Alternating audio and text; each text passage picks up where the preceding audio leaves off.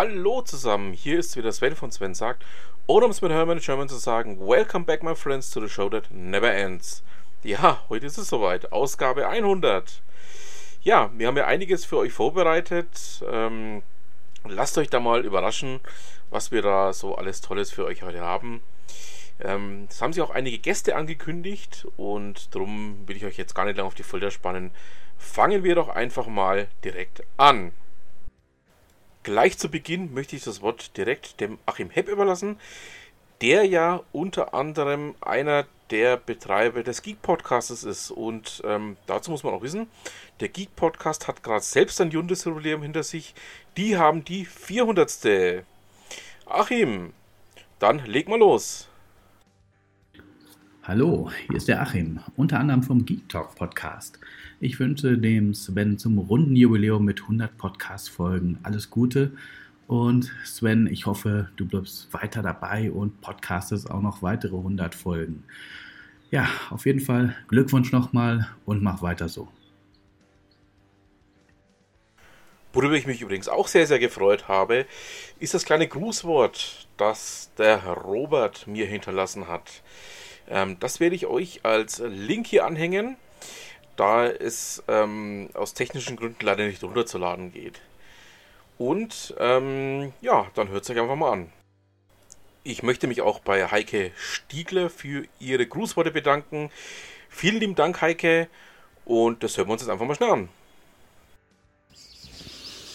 Hallo zusammen, hier ist Miss Mobile alias Heike von Heike Stadtgeflüster oder mobilepodcast.de. Und ich freue mich riesig, dem lieben Sven von Sven sagt recht, recht herzlich zu gratulieren zu seiner hundertsten Episode. Eine richtig fette Leistung, die er da hingelegt hat. Und ja, ich höre seinen Podcast unheimlich gern. So von Zabo nach, ich glaube, Langwasser, wenn mich nicht alles täuscht. Also, eigentlich sind wir ja nur einen Katzensprung voneinander entfernt, haben uns leider noch nie persönlich getroffen. Das werden wir aber bald nachholen. Und ich freue mich hier auf diesem Weg meine besten Grüße an den lieben Sven weiterzugeben. Ja, und ich habe ganz, ganz viel schon gelernt über seinen Podcast, mit seinem Podcast, durch seinen Podcast. Sven sagt, habe ich ja eigentlich so richtig kennengelernt über Enker. Erst als ich Enker genutzt habe, habe ich Sven kennengelernt und habe ich Sven und seinen Podcast auch auf seinen anderen Kanälen konsumiert und angehört. Und ein Name, der mir da natürlich immer und immer wieder auch unterkommt, ist die liebe Ute Mündlein, die mir auch dadurch so nahe ist, wie ich sie sonst eigentlich nie hätte kennengelernt. Also da hat der Sven auch innerhalb von Franken schon super tolle Netzwerkarbeit geleistet. Ja, lieber Sven, ich wünsche dir nur, bitte, bitte mach weiter so. Ganz, ganz tolles Format, das du da kreiert hast.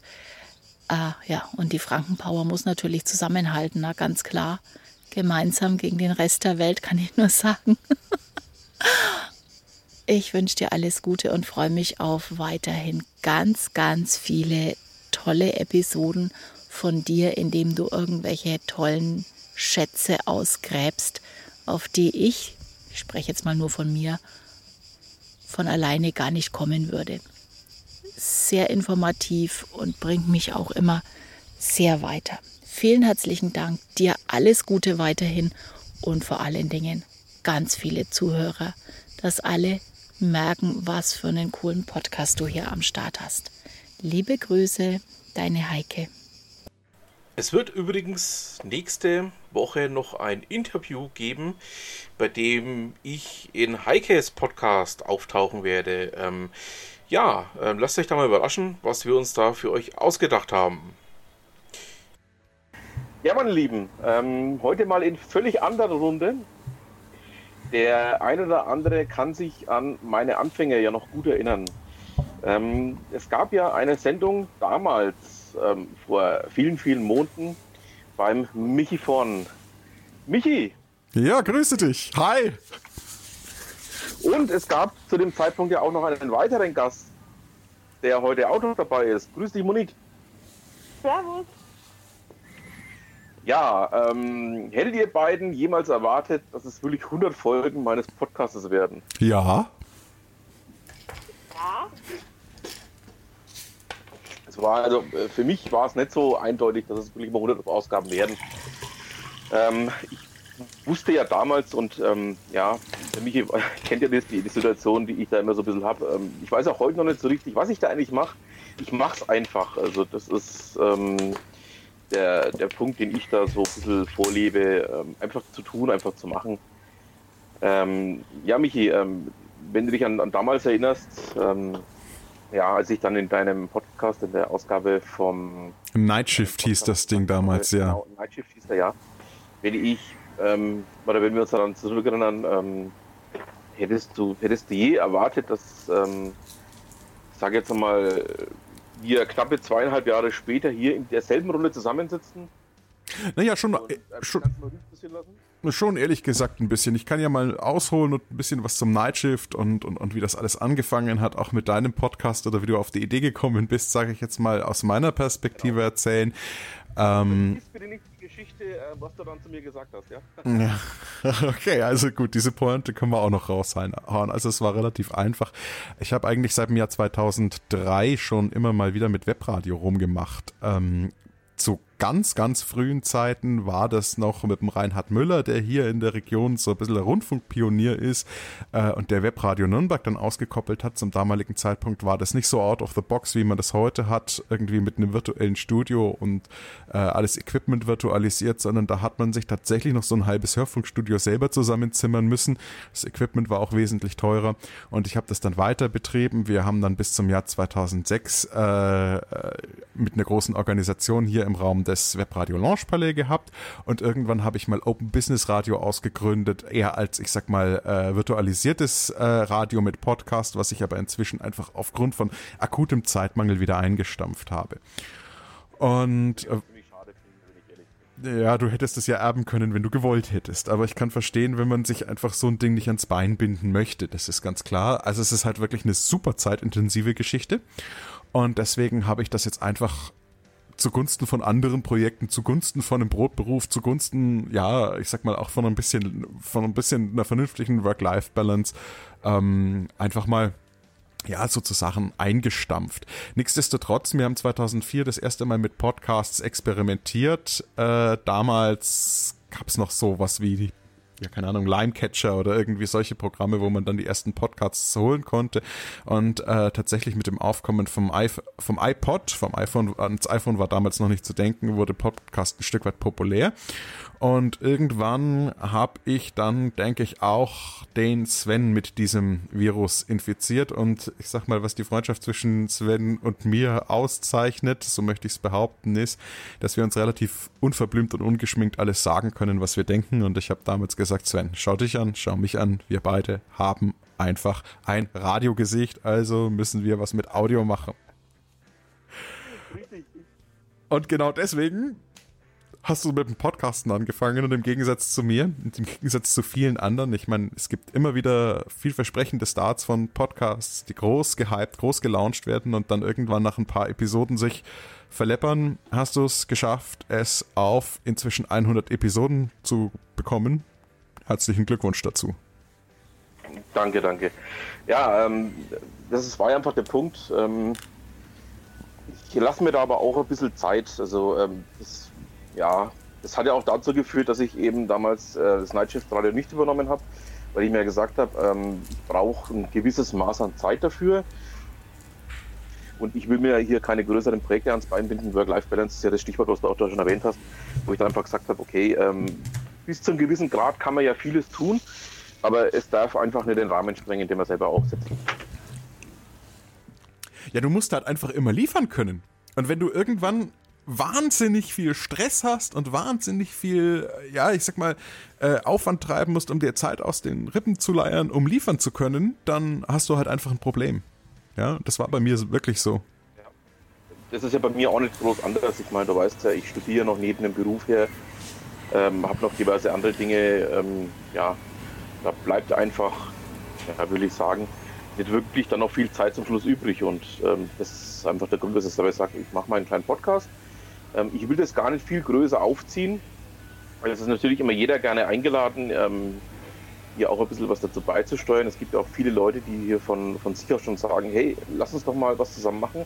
Lass uns doch da mal hier was aufziehen oder ähm, ich hätte mal ganz gerne Lust, eine Folge mit dir zusammen zu machen. Aber ähm, es darf halt einfach den Rahmen nicht springen. Das ist genau der Punkt, ja. Monik. Ja? Ja, wie siehst du das Ganze? Ja, ähm, ja, ähm, was ich jetzt da großartig sagen? Ich bin ja nicht in der Podcast-Szene zu Hause. Ich mache zwar da ganz gerne mal mit, aber ich produziere ja eigentlich nicht selber. Ja, was ich eigentlich auch ein bisschen schade finde, ähm, weil ich denke, dass du auch, ähm, ich sage jetzt mal, vielleicht das ein oder andere Thema hättest, ähm, was ich für einen Podcast oder für, äh, ja, für den Bereich Podcast im Allgemeinen eignen würde. Hast du wahrscheinlich recht. Mir fehlt da wahrscheinlich die Muße, um das aufzuziehen. Ja, also Muse ist da schon auch ein ganz wichtiges Thema bei der ganzen, ähm, ja, ich sage jetzt mal, bei dem, bei dem gesamten Vorhaben, einen Podcast aufzusetzen oder auch, ähm, ja, ich sage jetzt mal, ähm, komplette, komplette Podcast-Serien zu bestreiten. Man, man sieht es ja auch an anderen Leuten. Ähm, ich sage jetzt hier nur mal den Flo von der Daily Coffee Break, der ja insgesamt 300 Folgen abgeliefert hat, aber mittlerweile einfach auch nur mehr in Erscheinung tritt. Was ich persönlich so ein bisschen schade finde, aber was sich einfach halt, ähm, so wie ich es gehört habe, einfach aus seinem Zeitmanagement heraus momentan einfach nicht mehr ergibt. Und ähm, also mir wäre es, oder ich fände es ziemlich cool, wenn du zumindest bei mir mal zwischendurch mal so vielleicht auch eigene Folgen machst oder, oder mit mir zusammen Folgen machst. Das wäre, denke ich mal, ja, das wäre eine ziemlich nice Geschichte, sage ich jetzt mal. Da lade ich dich gerne mal dazu ein. Gerne, können wir gerne machen. Mhm. Ja, Michi, ähm, du bist ja eh schon eingeladen, das weißt du ja. Ja, danke. Wenn man mal dazu kommt, ja. Genau. Ja. Aber ähm, was ich auch ähm, noch ganz gerne jetzt in diesem Zusammenhang erzählen wollte, ähm, es hat ja dann tatsächlich über ein Jahr gedauert, bis ich von meiner Konzeption soweit war, zu sagen, ja, ähm, jetzt fange ich einfach mal an. Ähm, das hatte was mit dem Thema Technik zu tun, äh, wo der Michi mich auch stark unterstützt hat. Das hatte was mit dem, mit dem Gesamtumfang von diesem von dem Projekt zu tun. Wie setze ich es auf? Ähm, was mache ich eigentlich überhaupt? Ähm, wie mache ich das überhaupt? Also ja, es ist auch im Vorfeld, bevor man mit dem Ganzen beginnt, schon relativ zeitaufwendig, einfach mal zu sagen, hm, ich will da zwar was machen, aber ja, wie muss ich das überhaupt anfangen? Wie muss ich das überhaupt aufsetzen? Und da hat mir, ähm, da haben mir ganz viele andere Leute, also neben euch beiden, ähm, einfach auch mal so die, den richtigen Weg so ein bisschen aufgezeigt. Ähm, ich hatte mich ja da auch viel an den Flow orientiert. Ähm, ich habe da auch ganz, ganz viele andere Leute ähm, ja, irgendwann mal getroffen und irgendwann mal gefragt, so von wegen, hey, du machst doch einen Podcast, ähm, wie sieht es denn da aus? Was machst du denn da eigentlich? Wie baust du das Ganze auf? Wie soll das Ganze ablaufen? Also, ähm, Michi, du kennst das ja selber von deinen auch. Ja, ja. Sowas ist einfach auch so ein bisschen im Vorfeld schon ja durchaus umfangreich. Also ich denke, wenn man sich heute überlegt, einen Podcast zu starten, braucht man auf der einen Seite ein mehr oder weniger inhaltliches Konzept. Auf der anderen Seite ist so ein bisschen ein persönliches Standing, äh, dass man also praktisch das, was man spricht, auch als Person wirklich repräsentiert und da auch durchgängig ist. Auch für die Hörer ganz angenehm zu wissen, Mensch, wer sitzt da hinter dem Mikrofon und erzählt mir was. Äh, und da wäre es natürlich schön, wenn man da nicht schauspielert, sondern tatsächlich authentisch bleibt. Und das dritte ist natürlich äh, auch entsprechender Impact, nämlich die Technik. Zu gucken, wie setze ich meinen Podcast technisch um. Ich denke, da gibt's inzwischen drei so große Strömungen, die ich erkennen kann.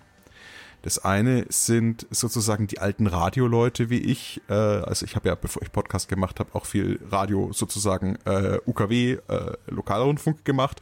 Und da setzte natürlich so ein technisches Setup eher klassisch auf, durchaus technisch auch aufwendig, mit Vor- und Nachteilen. Ähm, mit dem Vorteil, dass die Qualität in aller Regel cool ist und dass du solides Equipment verwendest, mit dem Nachteil, dass es teuer ist und dass es an vielen Punkten für die heutige Zeit erstaunlich, erstaunlich unflexibel ist. dann gibt es eine ganze Menge Leute, die setzen das äh, so ein bisschen aus der, ich würde sagen, äh, Musikerperspektive auf. Also holen sich bei einem großen Treppendorfer Versender Equipment, das man auch in Homestudios finden würde und äh, arbeiten da. Das hat ähm, im Prinzip fast die gleichen Vor- und Nachteile wie die Radioleute. Äh, dieses semi-professionelle Equipment ist heute so gut, dass du es manchmal akustisch kaum mehr von professionellem Equipment unterscheiden kannst. Es ist eine ganze Ecke günstiger, man kann viel experimentieren, man kommt sehr gut mit der Technik in Kontakt und ähm, kann sich das nebenbei auch leisten. Aber auch hier ist die Flexibilität natürlich fraglich. Und dann gibt's, ich sage jetzt mal in Anführungsstrichen, die Mojo-Leute, also Mobile Journalism die äh, sehr viel Berichterstattung, sehr viel Aufnahmen etc. tatsächlich mit mobilen Endgeräten, Devices machen, wie mit dem iPhone, mit dem iPad, mit einem Android-Telefon und entsprechendem Mobilgerät. Ähm, dazu würde ich im weiteren Sinne zum Beispiel auch die Heike Stiegler, die da ja relativ viel Pionierarbeit geleistet hat, weil die Heike kommt ja auch aus einem sehr professionellen Umfeld. Die Heike, ich weiß nicht, ob sie es aktuell noch macht, äh, aber war ja jahrelang äh, in der trimedialen Redaktion hier im Studio Franken beim Bayerischen Rundfunk in Nürnberg. Und äh, die hat die hat das schon, schon, also wer sich ihr Blog anschaut, ist es ganz bezaubernd, schon ein Stück weit also wirklich auf die Spitze getrieben, was man da machen kann und tingelt da auch also wirklich in Europa herum und, und, und setzt sich für diese Sache ein. Die Mojo-Leute, zu den Mojo-Equipment äh, würde ich tatsächlich auch, äh, da haben wir natürlich, das ist keine, das kann man nicht präzise gegeneinander abgrenzen. Da würde ich natürlich auch mobile Aufnahmegeräte mit reinwerfen und auch hier kurz wieder die Vor- und Nachteile äh, zu nennen zumindest aus meiner Perspektive, da würde ich wahrscheinlich einigen Widerspruch von aus der Mojo-Ecke ernten, aber aus meiner Perspektive ist der Vorteil natürlich der der großen, großen Flexibilität. Du hast wenig Equipment, kannst sofort bearbeiten, bist immer on time. Wo du Internet hast, kannst du eigentlich auch broadcasten und kannst deinen, ähm, kannst deinen Content rausballern. Das ist cool auf der einen Seite. Und auf der anderen Seite äh, muss man natürlich sagen, im, äh, oft leidet einfach die Qualität trotzdem drunter. Also äh, eine Studioaufnahme ist eine Studioaufnahme, eine semi-professionelle Aufnahme in, einem ruhigen, in einer ruhigen Umgebung ist eine semi-professionelle Aufnahme in einer ruhigen Umgebung.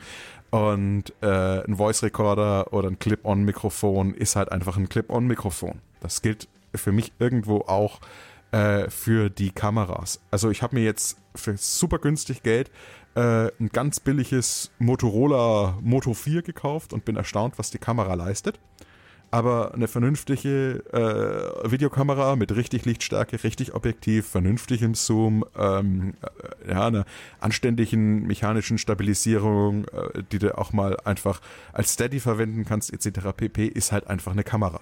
Also das ist so ein bisschen, wo ich sage, ja genau, wo ich sage, man muss halt so ein bisschen gucken. Und ich denke, es muss alles zusammenpassen. Du musst als Typ einfach derjenige sein, der was gerne erzählt und der Bock hat, sich dahin zu stellen und du musst so ein bisschen auch akustische Rampensau spielen können und dich einfach auch ein bisschen exponieren. Das ist die eine Seite. Die andere Seite ist, du musst ein Equipment wählen, das für deine Zwecke einfach cool ist, ja, und mit dem du super umgehen kannst und das du prima fahren kannst.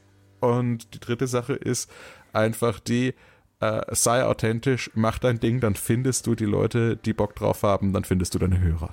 Ja, ne, das, das, kann ich komplett bestätigen. Also ich habe ja ähm, am Anfang die ersten zehn Ausgaben von meinem Tablet aus aufgenommen. Ähm, habe dann so ein bisschen mehr ähm, auch semi-professionell gearbeitet, habe mir dann irgendwann ein Mikrofon gekauft, habe mir dann irgendwann auch ein digitales Aufnahmegerät gekauft, ähm, um auch unterwegs ein bisschen flexibler zu sein. Ähm, habe da allerdings noch nicht so ganz den Weg für mich selber gefunden, wo ich sagen muss oder sagen kann, ähm, das ist genau der richtige Weg für mich. Ich nehme auch nach wie vor gern mit dem Handy mal was auf oder eben, wie du sagst, eben von unterwegs aus. Ähm, ich halte es da ein bisschen so mit, äh, ähm, ich mache eine Mischung draus und ähm, ja, also was, was die Technik angeht, ähm, habe ich da noch keine so richtigen Präferenzen für mich gefunden. Ähm, das klingt eigentlich jetzt schlimm, dass man es nach zweieinhalb Jahren so sagen muss, aber ich habe so immer meine Vor- und Nachteile, die ich immer ganz gern auch für mich ein bisschen einsetze, ein bisschen umsetze. Das größte Problem, das die meisten Podcaster, die ich kennengelernt habe, ist eigentlich nicht ein technisches Problem, sondern ein Raumproblem. So würde ich es beschreiben wollen. Denn wenn du jetzt, ich sag mal, in so luxuriösen Wohnverhältnissen bist, dass du sagst, hey, ich hätte ein Kämmerchen von 10 Quadratmetern, wo ich mir einfach Equipment reinbauen kann, das ich mir dann fest reinbauen kann, wo ich auch gucken kann, dass sozusagen die Eigenschaften von dem Raum von der Akustik her geil sind und dass das wirklich passt ja, dann hast du viele Probleme ganz automatisch gelöst. Und dann baust du dir einen Workaround und dann fährst du die, die, Sache in fünf Minuten hoch und dann hast du einfach dein Equipment da. Da bist du schon so ein bisschen dabei, dir echt ein Heimstudio einzurichten, wenn man so möchte. Und jeder, der vielleicht nebenbei ein bisschen Musik macht, kennt es. Ja, so einen Raum zu finden ist ultra schwer. Wenn du dir irgendwo extern einen Proberaum anmieten musst, geht es auch ins Geld. Ja, das ist ja die nächste Geschichte. Äh, ja, also ähm, ich sehe viele Leute, die, ich sag mal, in der Technik wankelmütig sind, weniger von einem tatsächlich technischen Problem als von einem Raumproblem stehen. Ja, äh, kann ich bestätigen. Ähm, ich habe ja auch, das heißt ein Raumproblem. Ähm, ich nehme eben in meiner Wohnung auf. Ähm, man hört zwischendurch mal halb bisschen, dass ja die Räume einfach nicht dafür ausgelegt sind oder nicht, nicht wirklich dafür ausgelegt sind, hier ähm, etwas entsprechendes aufzubauen. Aber ich fange das eben auf die technischen Lösungen ab, dass man einfach sagt, ähm, ich fange den Hall einfach äh, rein technisch raus. Also es geht schon, mhm. aber ähm, ja, du hast eigentlich völlig recht, was du sagst ähm, mit dem, ähm, dass man da einfach auch wirklich Vorteile hat, wenn man einen eigenen Raum dafür hat, ähm, wo man dann einfach auch völlig unbeschwert aufnehmen kann. Ja, oder zum Beispiel, wir haben ja jetzt heute auch mit technischen Problemen gekämpft weil wir die ganze Sache jetzt über Skype machen und über den Skype Recorder und haben natürlich immer mal wieder so ein bisschen so eine Leggy-Leitung und äh, so, so, so, so ein paar, ja, wie soll man sagen, so ein paar Cutouts im Sound, die nicht so richtig schick sind.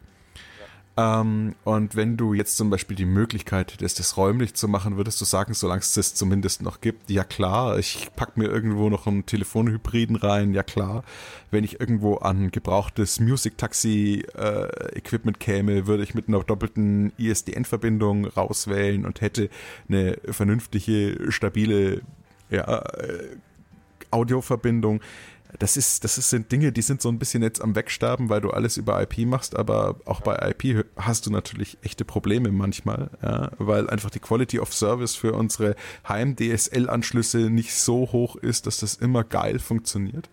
Und äh, da würdest du dir dann zum Beispiel ein Backup-Equipment hinnageln, das, äh, das einfach Platz braucht. Und das auch, ich sag mal, so aufwendig zu installieren ist, sorry Sven, das so aufwendig äh, zu installieren ist, dass du es nicht einfach mal irgendwo in der Schreibtischschublade liegen haben kannst und wenn du es brauchst, holst du es halt raus und äh, setzt es in fünf Minuten auf, sondern damit hast du mal einen Abend zu tun. Das ist halt das Ding. Und ich habe ja vor allen Dingen ja auch schon das Problem, dass bei mir überhaupt kein ISDN mehr verfügbar ist. Ich bin ja schon auf der ja. Telefonie drüben, also ähm, ja. bin ja schon ja. sozusagen auf der anderen Seite angekommen und habe für mich einfach das Problem, ähm, was du auch sagst, also dass du ähm, da teilweise wirklich Leitungsprobleme hast, teilweise die Leute ähm, doppelt hörst, teilweise jetzt auch im Interviewumfeld ähm, da wirklich Zeitverzögerungen drin hast, ähm, die einfach ähm, ja eben gerade auf dem Quality of Service Level ja, dafür sorgen, dass du da nicht unbedingt immer ideal auch rüberkommst. Also das ist schon ja. so, ja, das ist definitiv so. Und dann muss man natürlich noch eines dazu sagen, die größte Problematik in dem Bereich ist noch nicht mal der Internetanschluss selber, sondern ist unser WLAN zu Hause, das einfach, ich sag mal, für so einen Bitstream oft, äh, gerade wenn der Empfang nicht optimal ist oder viele andere äh, Leute eben auf den Kanälen mitfunken, äh, ja auch zu Problemen führt. Und wenn du dann wieder deinen Raum hast, wo du das einfach äh, fest verkabelst, ja, dann tut's das DSL zur Not auch. Ja, und dann äh, hast du halt einfach irgendwo deinen Switch und hast jetzt nicht irgendwie den billigsten Switch, sondern einen anständigen Switch und dann hast du da einfach deine Ethernet-Kabel rumliegen und bist ganz happy damit. Und wenn du drauf angewiesen bist, da eben äh, flexibel zu sein, äh, dann musst du halt über WLAN rein und hast dann die Problematik damit noch mitgenommen. Das ist die eine Sache. Oder wenn du gar unterwegs bist, dann kannst du oft gar nicht abschätzen, in welcher Qualität Qualität äh, dein Internet ist. Bist du mal im Hotel, dann kannst du für dich selber, wenn wenig los ist und die geil ausgebaut sind und da Wert drauf gelegt haben, irgendwie exklusiv für dich irgendwie 10 Mbit hoch und runter haben. Und wenn du Pech hast, dann, ja, musst du dich halt irgendwie so, was weiß ich, an der 700er Kilobit Grenze irgendwo entlang. Das ist natürlich dann, je nachdem, auch nicht so schick. Wobei für Audio ginge es eigentlich. Also da ist, da ist wieder Qualität versus Durchsatz zu sehen, aber für Audio ging es. Ja, also ich war ja, ähm, die meisten haben es ja mitbekommen, die letzten paar Monate sehr, sehr viel unterwegs, also auch eine ganze Zeit lang in Dortmund. Und also ich kann das komplett so bestätigen. Ähm, du hast zwar ein Audio einen gewissen niedrigeren Durchsatz, aber wenn du da was aufnehmen möchtest und das Ganze dann, ähm, ich sage jetzt mal vielleicht über Anchor oder was ähm, online stellen möchtest, ähm, wirst du teilweise wirklich ganz böse Überraschungen erleben. Also das ist teilweise nicht lustig, äh, wenn du da was hochladen möchtest, weil du teilweise auch weit unter der 700 Kilobit Grenze bist bei derartigen ähm, ja, Hotelanbietern. Ich finde, wir haben in Deutschland ein ganz großes Problem. Und zwar ist es, wie Internet gesehen wird, und ich würde das historisch nennen. Wir haben nicht die gleichen Downstream wie den gleichen Upstream. Das ist in anderen Ländern tendenziell eher anders. Also ich habe es in Großbritannien zum Beispiel erlebt. Äh, wir waren auf einer Insel. Auf dieser Insel lebten 3000 Leute, 30.000 Scha Schafe und du hattest armdickes Internet und zwar im Up- und Downstream eigentlich gleich. Und damit kannst du wirklich arbeiten. Und in Deutschland hast du einen minimalen äh, äh, Upstream und einen großen Downstream, damit du wenig produzierst und möglichst viel konsumierst, wofür du Geld bekommst. Das ist so ein bisschen die alte Bildschirmtext-Mentalität und die sind in den Köpfen immer noch drin. Ja, also ist es eigentlich nur in Deutschland und in Frankreich so, ähm, kann ich definitiv bestätigen. Also alle anderen Länder, die ich jetzt auch in den letzten Jahren rein beruflich hier bereist habe, war es anders. Also da äh, ist wirklich ähm, Upstream gleich Downstream. Also da hast du kein äh, ADSL, sondern hast du SDSL überall vorliegen. Und, und ähm, das ist was, was ich auch so ein Stück weit schade finde, dass man das in Deutschland einfach noch nicht verstanden hat oder ja, jetzt hätte ich einer wieder das böse Wort Neuland verwendet. Naja, mach nur. Einfach, ja, ja, dass man da einfach auch nicht in der Lage ist zu verstehen oder auch nicht zu begreifen, weshalb ähm, man hier mal klare Kante schaffen muss und einfach mal sagen muss, ähm, wir müssen, oder müssen ist vielleicht das falsche Wort, aber wir brauchen hier eine vernünftige Ausbausituation, wir brauchen hier einen vernünftigen Upstream, Downstream auf allen Möglichkeiten und nicht, ähm, dass man hier einfach sagt, naja, wir bauen hier ähm, einige Pilotstandorte ganz groß aus und der Rest, naja, der wird schon irgendwie zurechtkommen.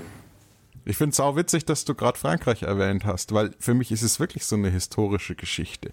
Deutschland und Frankreich waren beide in den frühen 1980er Jahren sehr, sehr früh dran. Drum ist es auch, denke ich, gescheitert mit in Anführungsstrichen Online-Systemen, aber mit, proprietär, mit proprietären Online-Systemen, die ganz anders designt waren als unser Internet heute. Bei uns war es eben der Bildschirmtext unter dem Postmonopol und in Frankreich war es Minitel. Und ich denke, dass so eine Technik einfach auch sehr viel damit zu tun hat, wie du Tech auf Technik guckst, was für, was für Erwartungen, was für eine Sicht du hast. Und ich denke, die Amis mit ihrem ARPANET und mit dem Internet und, und, und, und Berners-Lee und lauter und, und solche Leute, die, denen war klar, ich will kommunizieren und wenn ich duplexmäßig kommuniziere, müssen beide Leitungsstränge, also ich spreche jetzt sehr bildlich, gleich dick sein. Und ich denke, hier hast du in Deutschland gesagt, ganz klar, Rundfunk kommt vom öffentlich-rechtlichen Rundfunk oder dann später von den privaten. Was sollen die Leute Rundfunk machen? Ähm, ähm, Inhalte werden von großen Pressehäusern geliefert. Was sollen die Leute ihre Inhalte verbreiten? Äh, und äh, letztlich Internet kommt von der Deutschen Post oder der Telekom oder irgendwelchen Anbietern, so à la Computel oder solchen Späßen. Na gut, das sind Amis in dem Sinne, aber, aber da kannst du Seiten anklicken und Informationen rausziehen und vielleicht irgendwas ordern und dafür brauchst du auch ein bisschen Rückkanal. Aber letztlich, äh, was willst du denn groß produzieren? Und das ist einfach, das ist, das ist eine Haltung dahinter. Ja, das ist, das ist definitiv eine Haltung, da bin ich komplett bei dir. Ähm, gutes Beispiel dafür ist ja, ich habe es auch in letzter Zeit ein bisschen verfolgt, ähm, das Vorgehen der Landesmedienanstalten gegenüber gewissen YouTubern. Ähm, hat meiner Meinung nach bis zum heutigen Tag einfach nicht verstanden, dass es ein bisschen weggeht von den Rundfunkanstalten, ein bisschen auch hingeht dazu, dass einzelne Leute oder auch, ähm, ich sage jetzt mal vielleicht kleinere Gruppen, ähm, eigene Inhalte anbieten wollen, eigene Inhalte machen. Ja, Drachenlord. Unter anderem, ja, der wohnt ja hier noch 20 Kilometer von mir. Also das ist ja ähm, eigentlich das Beispiel, auf das ich am wenigsten raus wollte. Ich meine, ich weiß, darum hau ich es ja auch raus. Ja. Wobei, genau. da muss ich dir jetzt, da muss ich dir jetzt was, da muss ich ganz kurz eine Geschichte erzählen. Also in diesem, in diesem wirklich, wirklich ganz, ganz westlichen äh, Vierter Hinterland, äh, beziehungsweise das ist ja nicht mehr äh, Vierter Hinterland, sondern das ist ja Neustadt Eichbad Winsheim, der Landkreis, ja. Ja, äh, da habe ich eigentlich nie was zu tun. Da komme ich nicht hin. Und das ist auch in Ordnung, dass ich da nie hinkomme, weil da gibt's auch nichts. Also alle Hörer aus Neustadt, Eichbad, Windsheim und dieser Ecke, äh, die mögen mir bitte verzeihen, aber ich meine, gut, was, was, was, was, was, was will man da groß tun? Also man braucht einen Anlass, um da tatsächlich hinzukommen. Und ähm, dann vor relativ kurzer Zeit sind sehr gute Freunde äh, tatsächlich nach Emskirchen gezogen. Also wirklich, da gibt's auch nichts. Und wir hatten, weil es einfach weit raus war, keinen Sprit mehr im Tank und mussten fix tanken und fuhren an die einzig verfügbare Tanke in Emskirchen an einem Sonntag und da stand ein Schild Altschauerberg 600 Meter oder sowas und es hat mich derartig geflasht und gerissen, dass ich gesagt habe, sie wohnen wirklich hinterm Hund sein Schweif, sein Schatten. Ja. Und da bist also praktisch direkter Nachbar vom Drachenlord. Einwandfrei, sauber neigriffen. Ähm, so viel nur dazu. Nein, ich weiß natürlich, dass du auf, auf Leute ra ähm, raus willst, die richtig Reichweite haben, etc. Bibis Beauty Palace. Ja, die meine ich jetzt eigentlich auch weniger, aber die betrifft es ja auch. Also.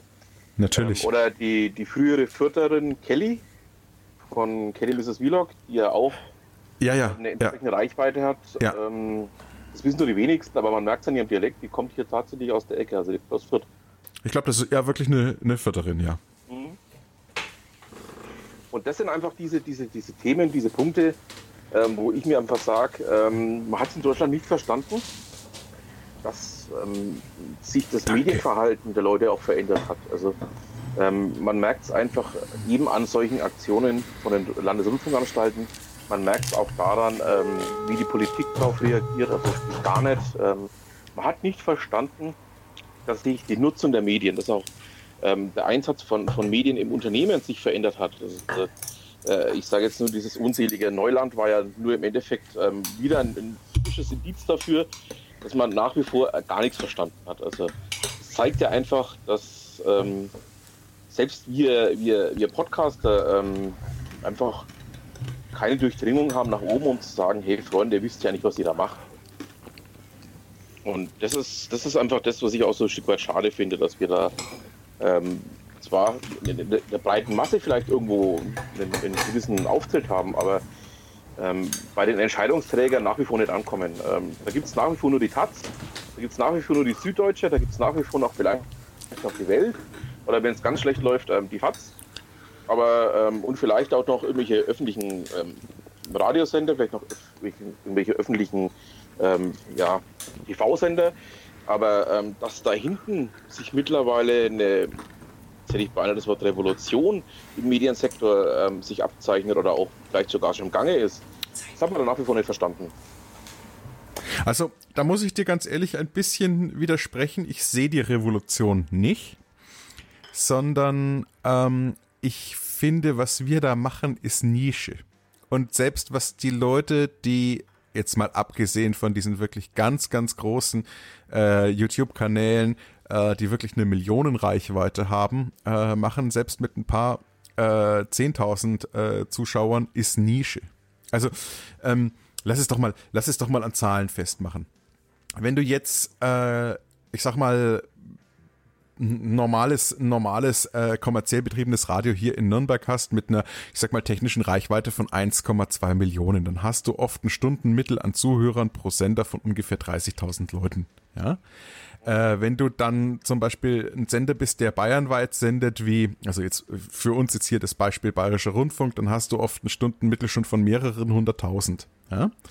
Ähm, das kann bei den äh, national abgestrahlten Programmen natürlich auch noch ordentlich hochgehen. Und ich meine, äh, jeder, der einen Videotext bedienen kann, kann sich die Fernsehquoten angucken, kann sich ausrechnen, wie viele Millionen Leute haben dann an dem Fernsehprogramm teilgenommen. Da musst du schon die ARD sein oder RTL, um wirklich solche Einst Einschaltquoten generieren zu können. Wenn ein Podcast irgendwo mal 50.000 Mal abgerufen wird, ja, dann ist der hierzulande schon on top. Also, wenn man das jetzt mal, dann gehört er zu den ganz, ganz großen. Äh, wenn du das jetzt also einfach mal da, ge gegen die öffentlich-rechtlichen Rundfunkanstalten hältst, ja, dann skaliert es nicht so richtig. Ähm, ja, da stimme ich Das heißt, Nische und Nische bringt natürlich auch Freiheit und das ist für mich das Coole und das Attraktive. Auf der einen Seite. Also ich erwarte nicht die große Medienrevolution. Wir stellen auf der anderen Seite aber fest, dass ähm, ich sag mal, zeitsouveräne Inhalte, also zeitsouveränes Abrufen von Inhalten immer bedeutsamer wird. Und darauf reagieren natürlich auch äh, zum Beispiel die öffentlich-rechtlichen Rundfunkanstalten mit ihren Mediatheken, die im Vergleich zu dem, was die Privaten machen, wirklich Gold sind, weil sie auf nahezu allen Endgeräten funktionieren, weil sie werbefrei sind und weil inzwischen nach langem, zähen und jahrelangem Kampf wirklich sehr, sehr viele Inhalte tatsächlich auch verfügbar sind, während du Privatbereich einzelne Snippets von irgendwelchen Infotainment-Show oder sowas Shows abrufen kannst bei den Privaten, aber da nicht wirklich davon ausgehen darfst, dass durchgängig eigentlich Programm da ist. Das ist die eine Sache.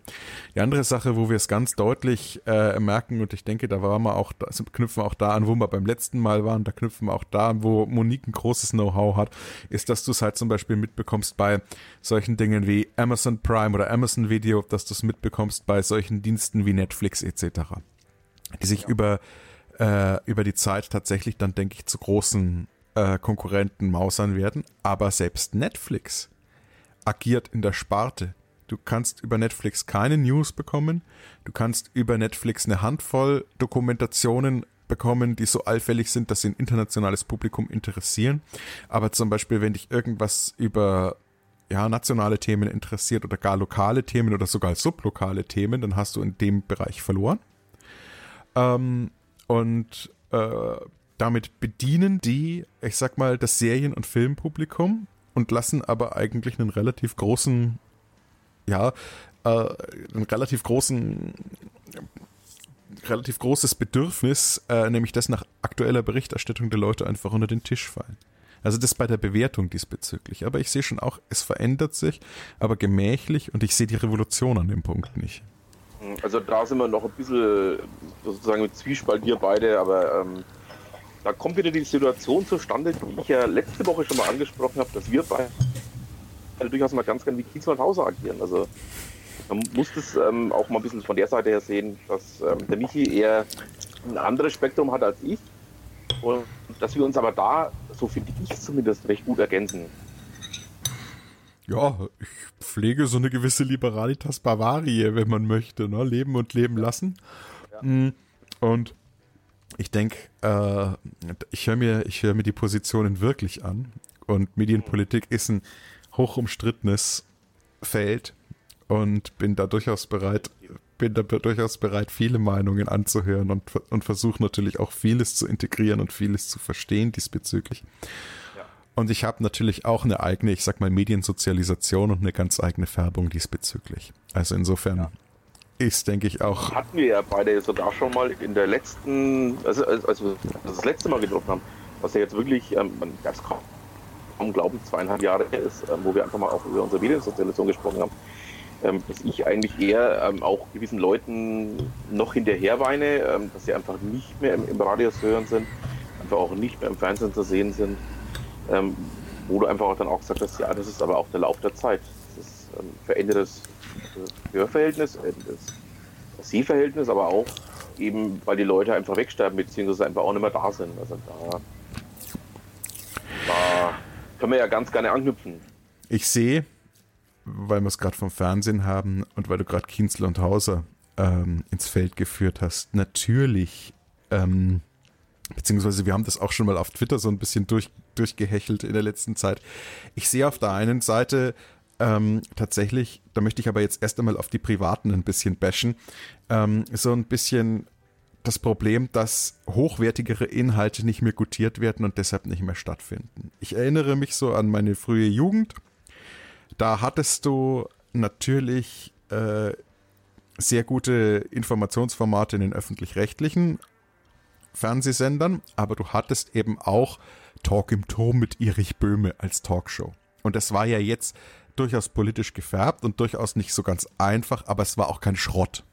Und ich denke mir, wenn ich das mit mancher Talkshow heutzutage auch im öffentlichen, im öffentlich-rechtlichen Rundfunk vergleichen möchte, war das Gold. Ähm, du hattest Frau Schreinemakers. Ich fand Frau Schreinemakers immer ein wenig enervierend, aber es war nicht das Schlechteste. Also, also im Vergleich zu dem, was heute läuft, äh, war das ja noch Gold. Und du hast natürlich ähm, ähm, die ganz, ganz großen Kapazitäten im öffentlich-rechtlichen Rundfunk gehabt, wo ich mir auch denke, die haben schon auch sehr, sehr große Fußstapfen hinterlassen, wo sich der ein oder andere heutzutage strecken muss. Wenn ich dann denke eben an Ulrich Kienzle, Bodo Hugo Hauser, wenn ich an einen, jetzt gehen wir mal zum ZDF, das du ja gerne kritisierst, an einen Wolf von Lujewski dich erinnern möchtest, ähm, wenn du dich, jetzt gehen wir mal äh, in die ARD, an einen Klaus Bettnarz erinnern möchtest und so weiter. Ja, also ich will jetzt gar nicht von den, vom, vom, vom Urschleim, ja, und, und, und Löwe. Schwierig, möchte ich da noch anführen. Ja, ja, ja, gut. Ja, klar, freilich. Also, äh, na, da muss man schon fragen, wen hat man heute noch? Und ja, also das war. Das ist das, was ich da einfach auch bemängel, wo ich einfach sage, ähm, hey Leute, ähm, früher hätte man die, die man heute auf das Publikum loslässt, ähm, bestenfalls als Klofrau, als Klomann eingesetzt, aber nicht auf das Leute losgelassen. Naja, doch, die hätte man den Telekolleg anmoderieren lassen können. Oder das, ja. Aber, oder auch vielleicht noch Fernsehansage, aber auf genau. keinen Fall mehr, weil alles andere wäre ähm, ja einfach unglaubwürdig gewesen. Also da tut sich schon ein bisschen was, ja.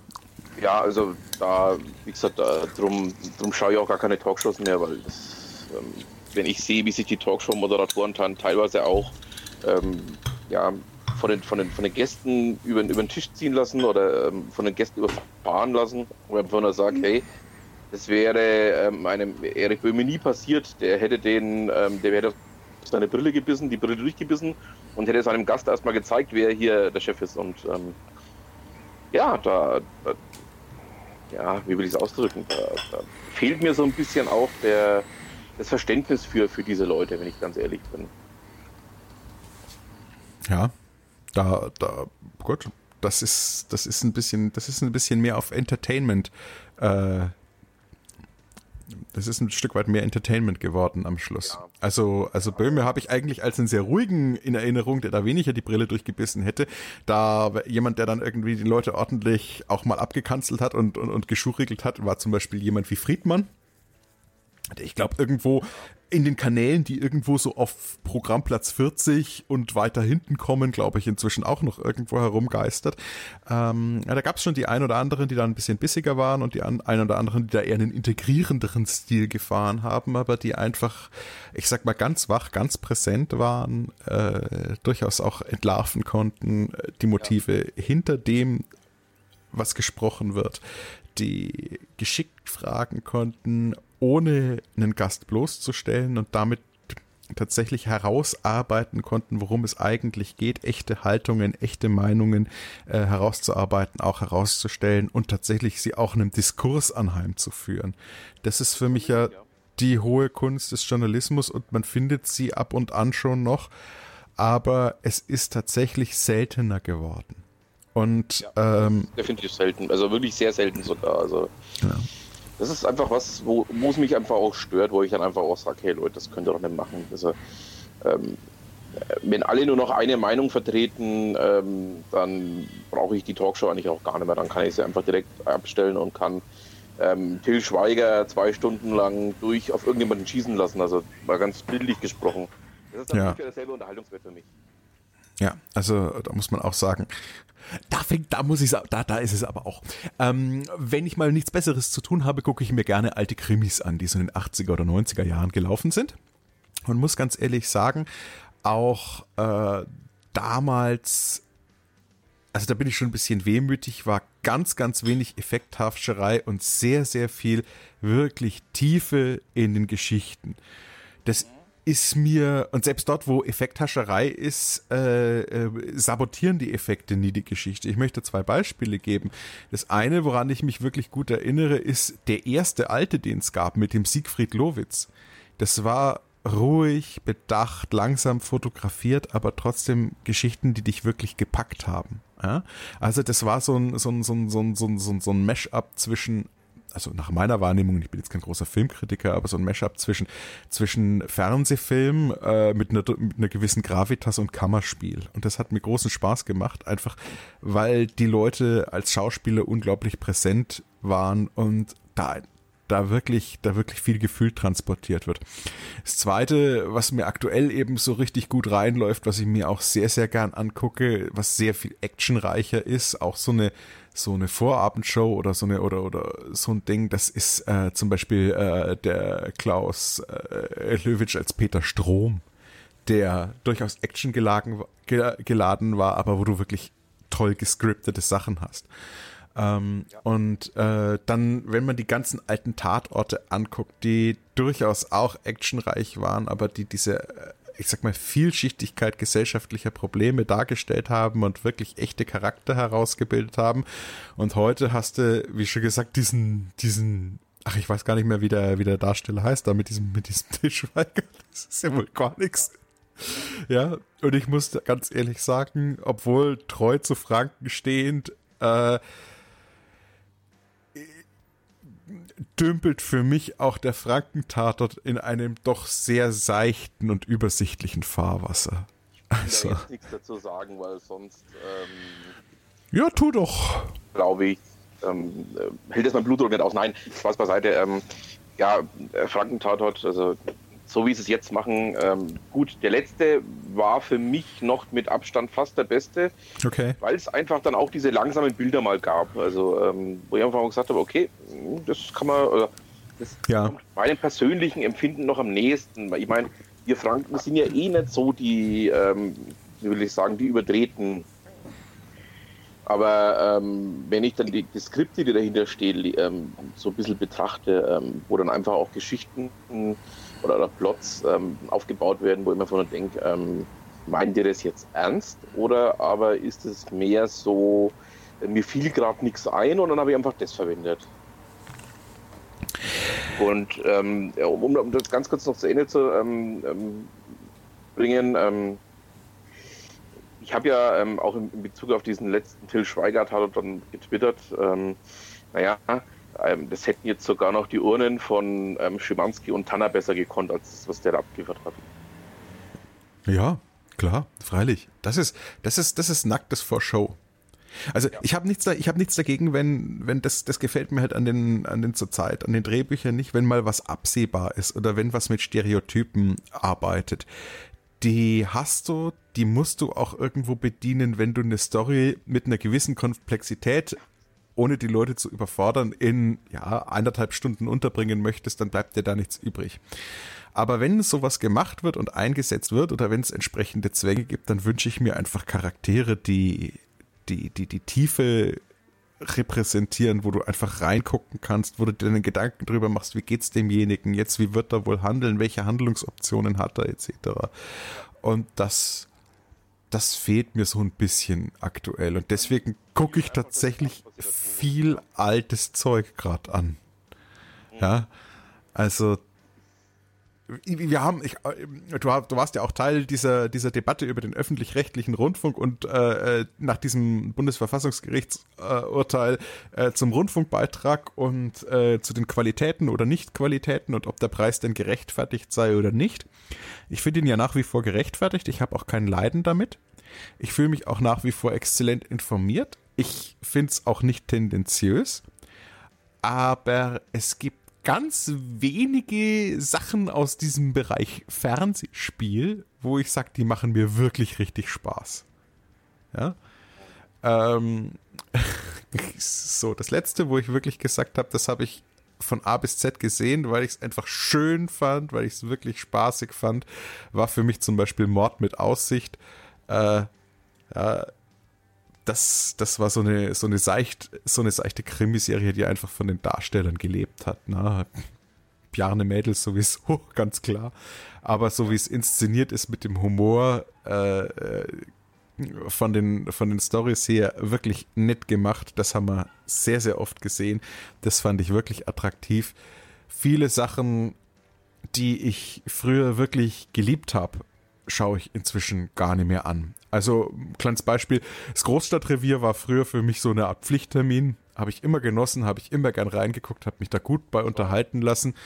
Ähm, und irgendwie, finde ich, ist es inzwischen ein bisschen sehr glatt geworden. Ähm, ein Fall für zwei war für mich immer wirklich großartig. Klaus Theo Gattner, also der Hammer, ja, ist super geil. Äh, jetzt mit diesem, ich weiß gar nicht, wie heißt der jetzt da, der, der das macht, äh, dieser Technikmann.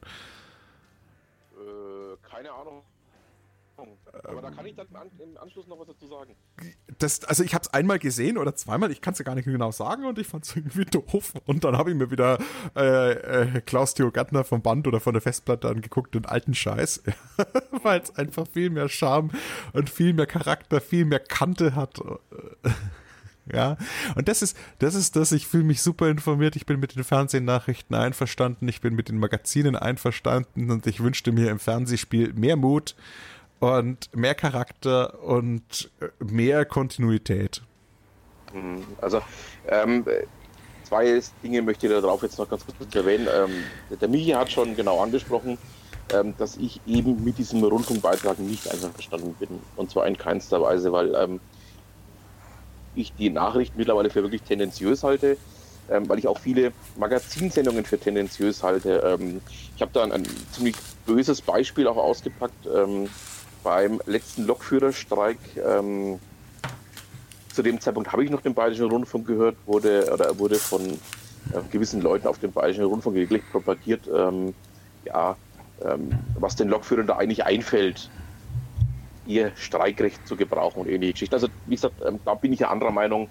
Ähm, aber das haben der Michi und ich auf Twitter ja schon sehr, sehr lange und auch sehr, sehr ausführlich miteinander diskutiert ähm, dass ich da eher der Meinung bin, dieser Rundfunkbeitrag ähm, gehört sehr, sehr genau geprüft, auch in der Höhe, beziehungsweise ob er überhaupt ähm, sinnig ist. Aber ähm, da möchte ich jetzt auch nicht mehr näher drauf eingehen, das haben wir ja wirklich großflächig miteinander ausdiskutiert. Ähm, das andere, was ich noch ganz kurz dazu erzählen möchte, weil du eben diesen Technik da erwähnt hast. Ähm, ich war ja auf dem Barcamp Würzburg und da war tatsächlich der Mann da, der diese äh, Gimmicks, das sind ja im Endeffekt nur irgendwelche Java-Anwendungen, die da durchlaufen, die dann im Endeffekt einfach nur abgescreent werden, ähm, der diese Gimmicks erstellt und einfach uns mal ein bisschen was so gezeigt, was, äh, wie diese Gimmicks funktionieren, wie diese Gimmicks aussehen, damit die Schauspieler die auch tatsächlich bedienen können, ohne dabei ähm, ihren Text zu vergessen oder ähnliche Geschichten. Also das war eine ziemlich geile Session, muss ich sagen. Also ähm, da habe ich sehr, sehr viel drüber gelacht. Also die war richtig gut. Ja. Ja. Ähm, lass uns mal von, von den Medien ein bisschen wegkommen, ähm, weil die Medien ja einfach auch ähm, ein vielschichtiges Thema sind. Ich glaube, da könnten wir jetzt noch wirklich stundenlang drüber ähm, philosophieren, ähm, wo das Ganze einfach hinführt. Ähm, Monique, ja? wir beide haben ja auch ein gemeinsames Thema, was das Thema Alexa angeht wo der Michi dann einfach auch sagt, ähm, er holt schon mal das Weihwasser und wird uns beide dann mit Weihwasser ähm, ertränken oder im Weihwasser ertränken. Nein, angespitzte Pflöcke und Knoblauch.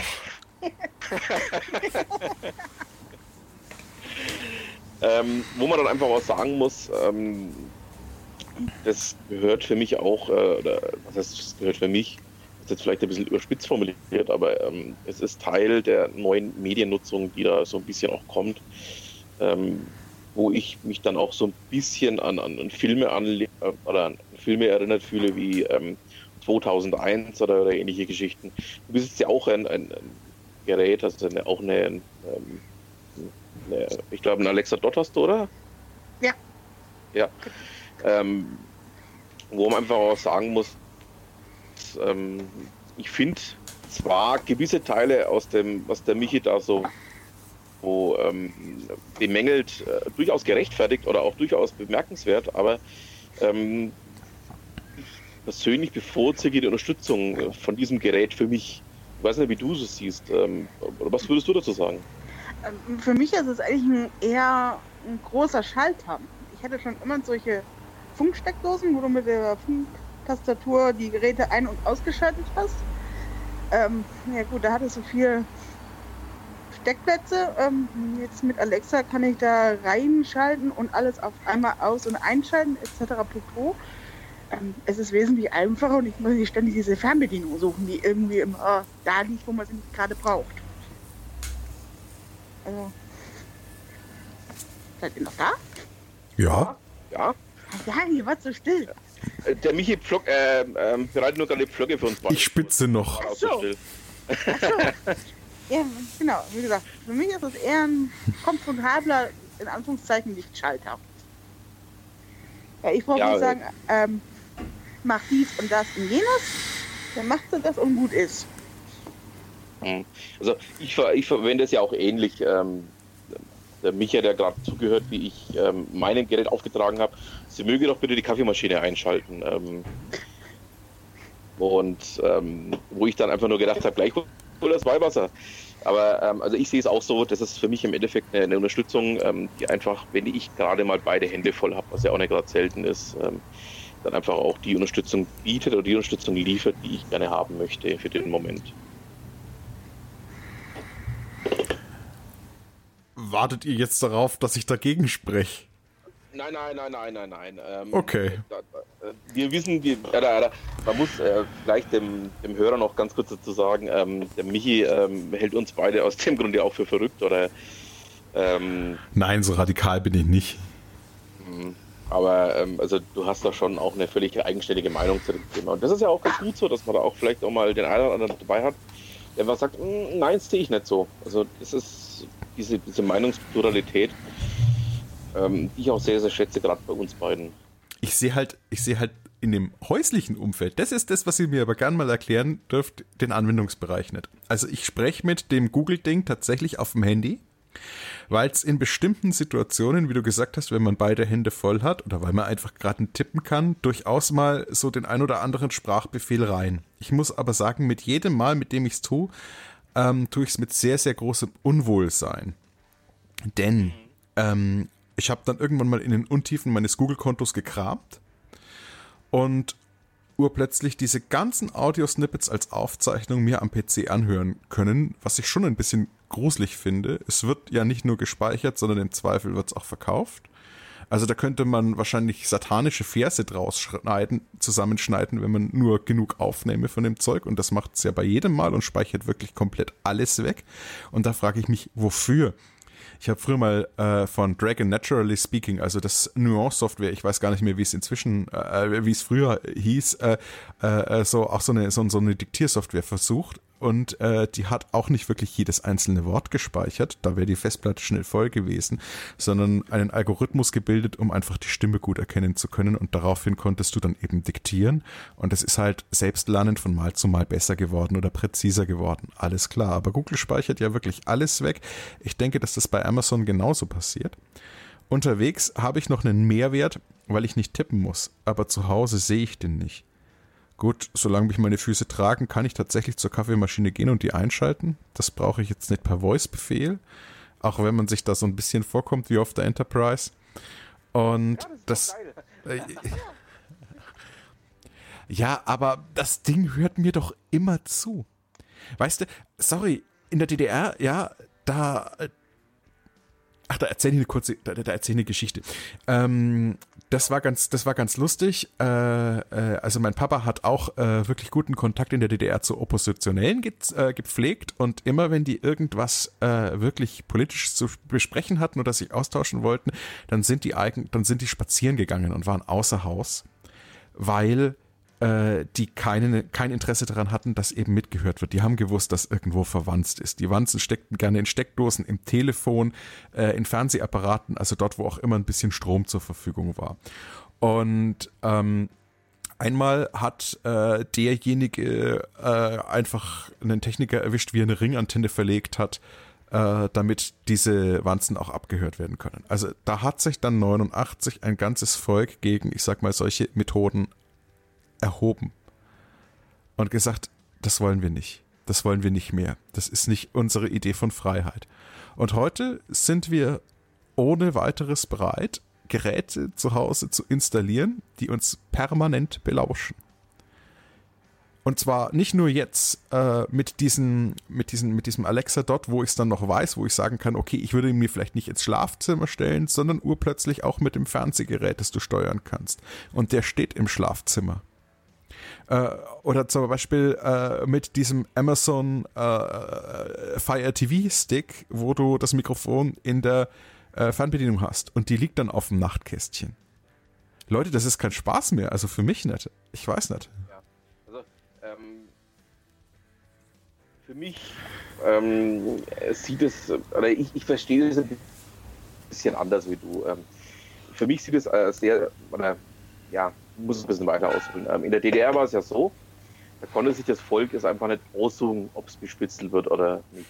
Ja, und jetzt kannst du es dir aussuchen, ob du bespitzelt wirst oder nicht. Ja, genau, also, das, ist, das ist das eine, ähm, wo ich aber sagen muss, ähm, ich sehe es nicht so wie du. Also ähm, für mich überwiegen hier einfach auch die Vorteile, die ich persönlich aus dem Gerät herausziehe.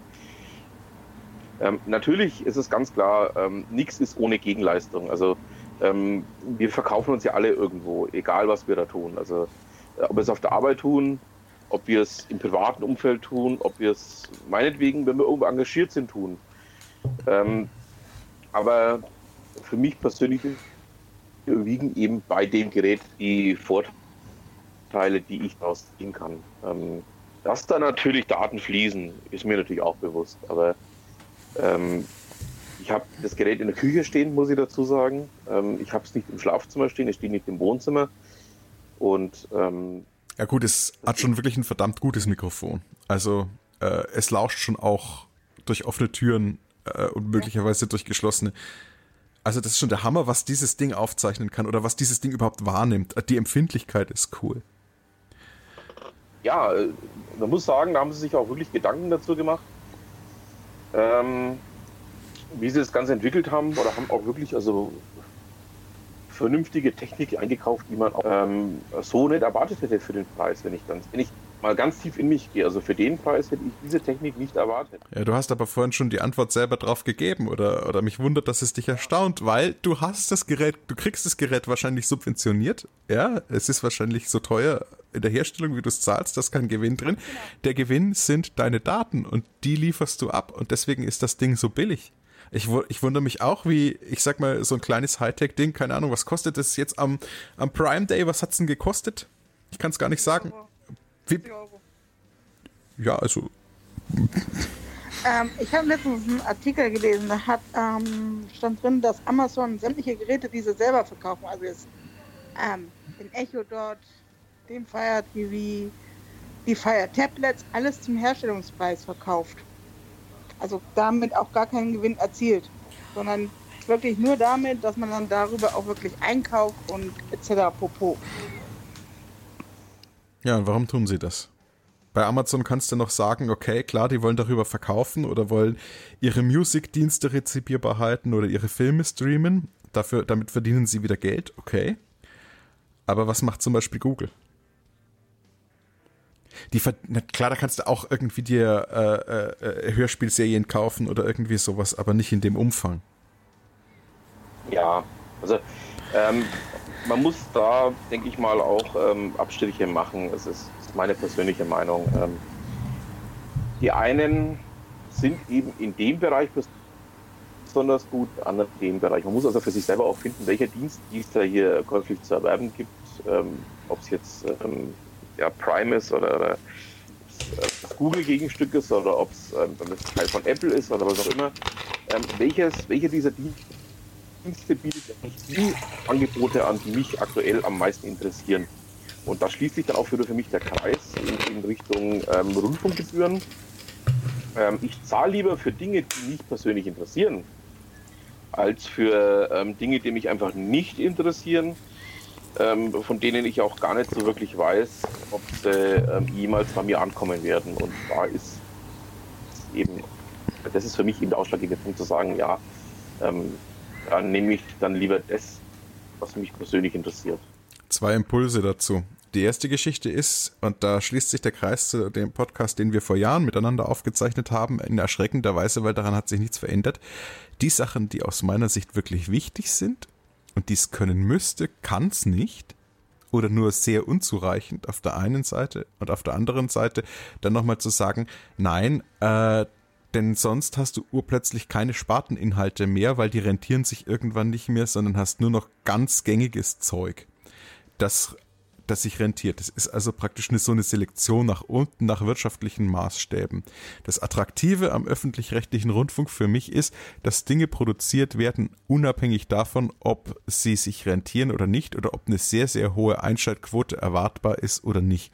Und du deswegen mit sehr, sehr interessanten Sachen in Kontakt kommst, die vielleicht ein bisschen abseitiger sind, die zum Beispiel äh, für Private gar nicht mehr attraktiv wären. Und wenn wir das jetzt äh, sozusagen auf zahl bloß ein paar Groschen für einen Inhalt, aber kauf diesen Inhalt runterbrechen würden, dann muss man einfach dazu sagen, würde alles, was ein bisschen spezieller oder auch sehr aufwendig ist oder der Aufwand, es zu produzieren oder zu recherchieren, nicht im Verhältnis ähm, zu den Produktionskosten steht, also erwartbar, hinten runterfallen. Und deshalb, glaube ich, brauchen wir ein solidarisch finanziertes System. Und können ich gebe dir in gewissem Umfang recht, aber warum muss ARD und ZDF die Fußball-WM übertragen? Mich interessiert der Scheiß nicht. Ähm, warum muss ich das dann da mitzahlen? Äh. Das können die Privaten genauso gut machen. Die finanzieren sich das dann halt über die Werbung. Die Werbung habe ich bei ARD und ZDF während des Fußballspiels auch gehabt, wenn ich mal reingezappt habe. Ähm, da gehen auch Milliarden hin. Ja, Fussi brauche ich wirklich nicht. Äh, genau dasselbe Spielchen haben wir mit den Olympischen Spielen. Da gehen auch Milliarden hin. Wenn man diese zwei Posten schon mal einspart, dann kann der Rundfunkbeitrag meiner Meinung nach gewaltig sinken. Also die kosten Milliarden. Ja, aber ich möchte es mir nicht anmaßen zu sagen, dass Fußball oder Olympia jetzt weg ist, weil es mich nicht interessiert. Interessiert mich nicht die Bohne, wisst ihr? Ähm, aber ich muss ganz ehrlich auch sagen, zum Beispiel bei mir in der Familie äh, sitzen ganz, ganz große Eiskunstlauf-Fans. Und ich kann mich erinnern, in den 80ern und zum Teil auch in den 90ern war Eiskunstlauf im öffentlich-rechtlichen Fernsehen, jetzt mal unabhängig von der Kohle, äh, wirklich sehr, sehr gut repräsentiert. Also da kam um 20.15 Uhr mal so eine, so eine Übertragung und äh, dann saß die Familie, jetzt bis auf ich, wirklich gebannt vor dem Fernseher und hat sich Eiskunstlauf angesehen. Ähm, heute findest du Eiskunstlauf auch wieder auf irgendwelchen Sportkanälen, Größenordnung Programmplatz 40 und danach oder meistens nicht mal mehr da, sondern nur irgendwo bei irgendwelchen Webübertragungen, dann natürlich beschissen moderiert und mit einem fragwürdigen Bild und natürlich nicht dem entsprechenden Aufwand, den so eine ästhetische Sportart durchaus verdienen würde. Ja, dann fällt's hinten runter, weil Leute gesagt haben, interessiert niemanden, ist ein Problem. Ich bin kein großer Brot- und Spiele-Fan. Ich find's entsetzlich, äh, was die FIFA da macht. Ich finde den Laden korrupt ohne Ende. Ähm, ich kann nicht nachvollziehen, wie die absurden Summen, die der Einkauf der Fernsehrechte kostet. Ich kann nicht nachvollziehen die absurden Summen, die Fußballspieler äh, verlangen. Und ich, mir würde nichts abgehen, wenn diese Inhalte nicht mehr im öffentlich-rechtlichen Fernsehen zu sehen wären, sondern wegen mir auf Pay-TV wie Sky oder Entertain und Leute, die sich das dann reinziehen möchten, die sollen dafür blechen. Habe ich kein Leiden damit. Ähm, aber ich würde mich schwer tun, damit das, mich dagegen zu entscheiden. Und ich denke tatsächlich auch, dass so etwas für doch einen relativ großen Teil der Bevölkerung einen, Mehr, einen Mehrwert bietet. Und jeder Fernsehsender muss sich fragen lassen, was tust du für deine Zuschauer?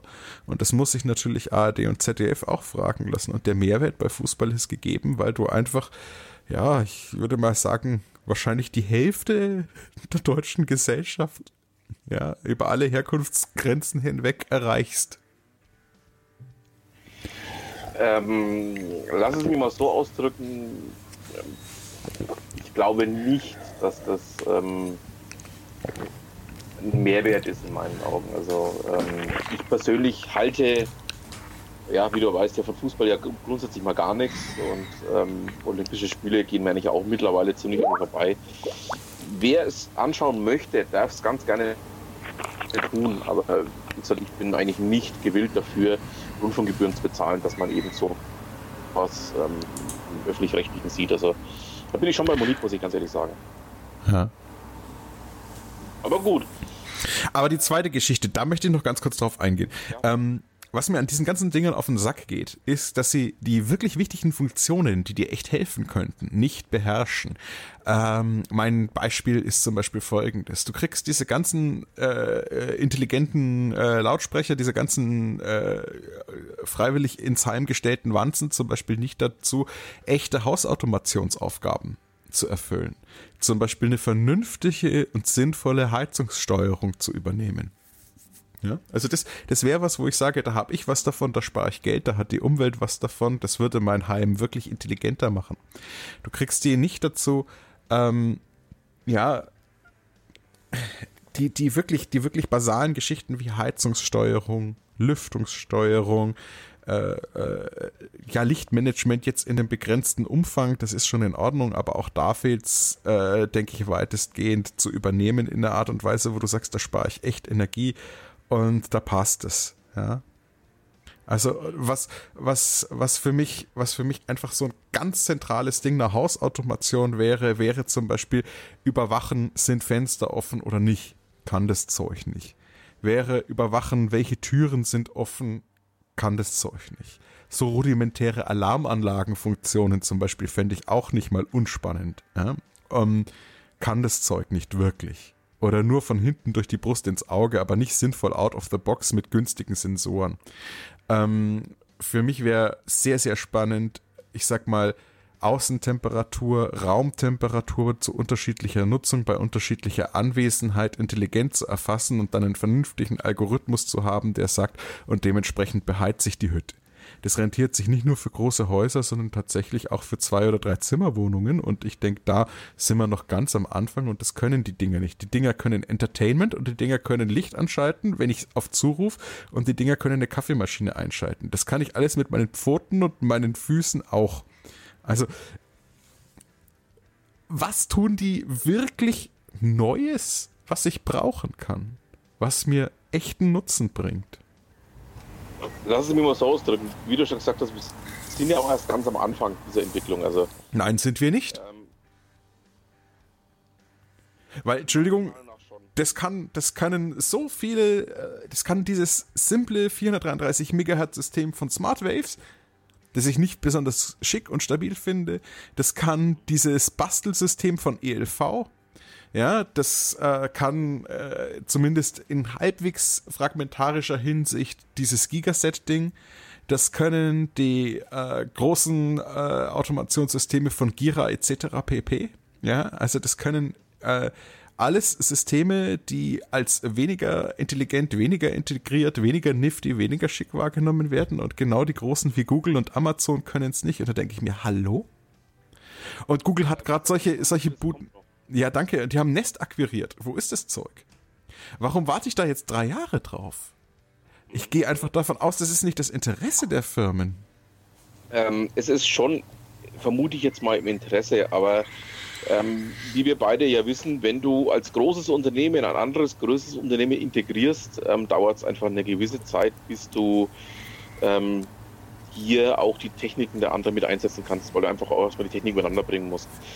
Gutes Beispiel dafür ist jetzt auch ähm, meiner Meinung nach ähm, die Geschichte mit Opel und, und Peugeot, wo es einfach jetzt auch mal dauert, bis dann die Modelle umgestellt sind, bis das Ganze eben in einem Guss kommt.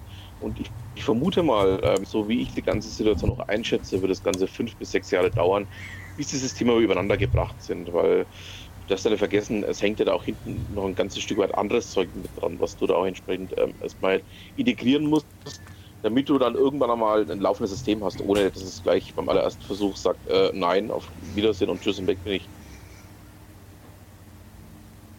Also da muss ich mal, da muss ich, ähm, oder da ist aus meiner Sicht eher der, der, der Faktor da. Man muss da einfach mal drauf warten, ähm, das wird schon noch kommen. Also da bin ich ein bisschen anderer Meinung. Ich fühle mich, ich fühle mich da als Kunde, ich kann das jetzt nur aus der Kundenperspektive sagen, natürlich aus der kritischen Kundenperspektive mit diesem Datenschutz mit dieser Datenschutzidee, aber aus der Kundenperspektive. Jetzt, wenn man mal den Datenschutz äh, beiseite lässt. Ich habe ein großes Problem damit, dass es keinen wirklichen Standard gibt.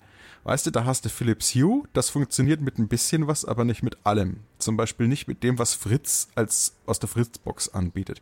Die Fritz-Geräte funktionieren jetzt wieder nicht mit dieser Amazon-Welt und diese Amazon-Welt funktioniert nicht wirklich mit dieser Google-Welt und diese Google-Welt funktioniert nicht mit der Archos-Welt und äh, mit Gigaset funktioniert sowieso niemand und mit Fissmann äh, funktioniert auch niemand und ach, was weiß ich nicht alles.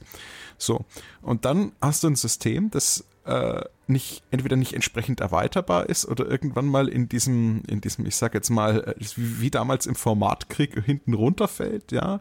Da sind wir back to the early 80s ja. Was kaufst du? Kaufst du ein Grundig Video 2000 kaufst du einen Betamax oder kaufst du einen VHS Rekorder ähm, das mag ja früher noch irgendwie eine gangbare Strategie gewesen sein aber heute ist es doch kein also ich sag mal, dafür haben wir das Internet, dass wir offene Standards haben und ich sehe nichts davon.